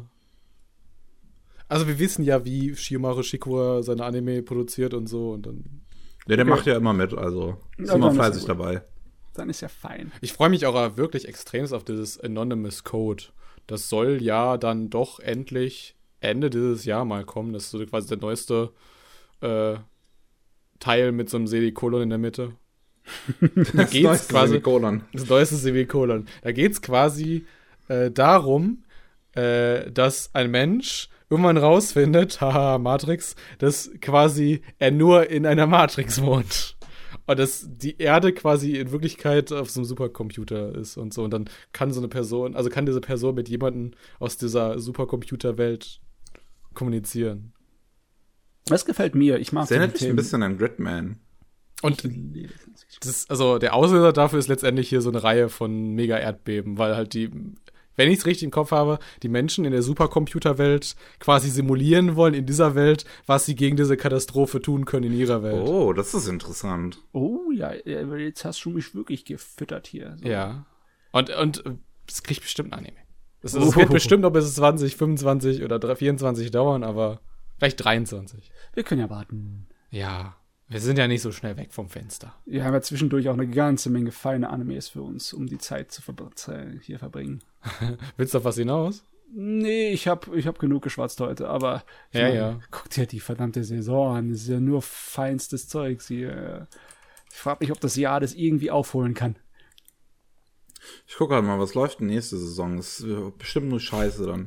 Bestimmt nur Scheiße. Wir wollen, machen jetzt aber keine Saisonvorschau, oder? nee, das, das machen wir noch in einem, in einem eigenen äh, Podcast dann. Bei den Rolling Sushi Anime News kommt das dann, Leute. Nice. Gut, ähm, dann haben wir es, glaube ich, geschafft für heute. Jo. Klingt gut. Dann vielen Dank wieder fürs Zuhören an äh, die Leute da draußen. Ähm, das war Auch, auch 100 an mich. Ich habe auch gerne zugehört. Auch danke, dass du dabei warst. Also. ähm, das äh, muss man auch erstmal sein dabei. Guter Podcast. Guter Oh Podcast. Gott, ey. Und wenn ihr auch mal dabei sein wollt. Okay, das Ähm, wird so nix. Jetzt es, es, es, es, es wird gerade ein bisschen chaotisches Ende. Ich finde ähm, aber, ich finde aber irgendwie komisch, Mickey, dass du jetzt gerade so die Spring Season so ein bisschen gedisst hast, weil da läuft SSS deiner Sendung. Ja, das, also da freue ich mich drauf tatsächlich. Ja. Ich meine, wir können jetzt äh, Niki noch mehr den Teppich unter den Füßen wegziehen, ne? Und sagen, äh, da läuft aber hier Megalobox 2 und äh, Hab ich die erste wie noch mit dem Soundtrack gesehen. von dem Beastars-Dude, Mm, der auch Monogatari gemacht hat. Aber dann, wenn wir so weitermachen, dann kommen wir wieder eine Vorschau für die nächste Eben. Saison. Das Und ist deswegen äh, moderiert Vicky, Vicky sag ich schon, äh, Vicky. Vicky, Vicky, Vicky Hey, moderiert hey, jetzt ab. Vicky. Hey, Vicky, hey. Also, bevor sie dich mit der Axt erschlägt. Gut, ähm, ich sag Tschüss. Ihr könnt auch noch Tschüss sagen. Danke, Dimbo, dass du dabei warst. Und wir hören uns beim nächsten Mal. Macht's gut. Ich gucke jetzt die Tagesthemen mit der Maus. Auf Wiederhören. Ciao.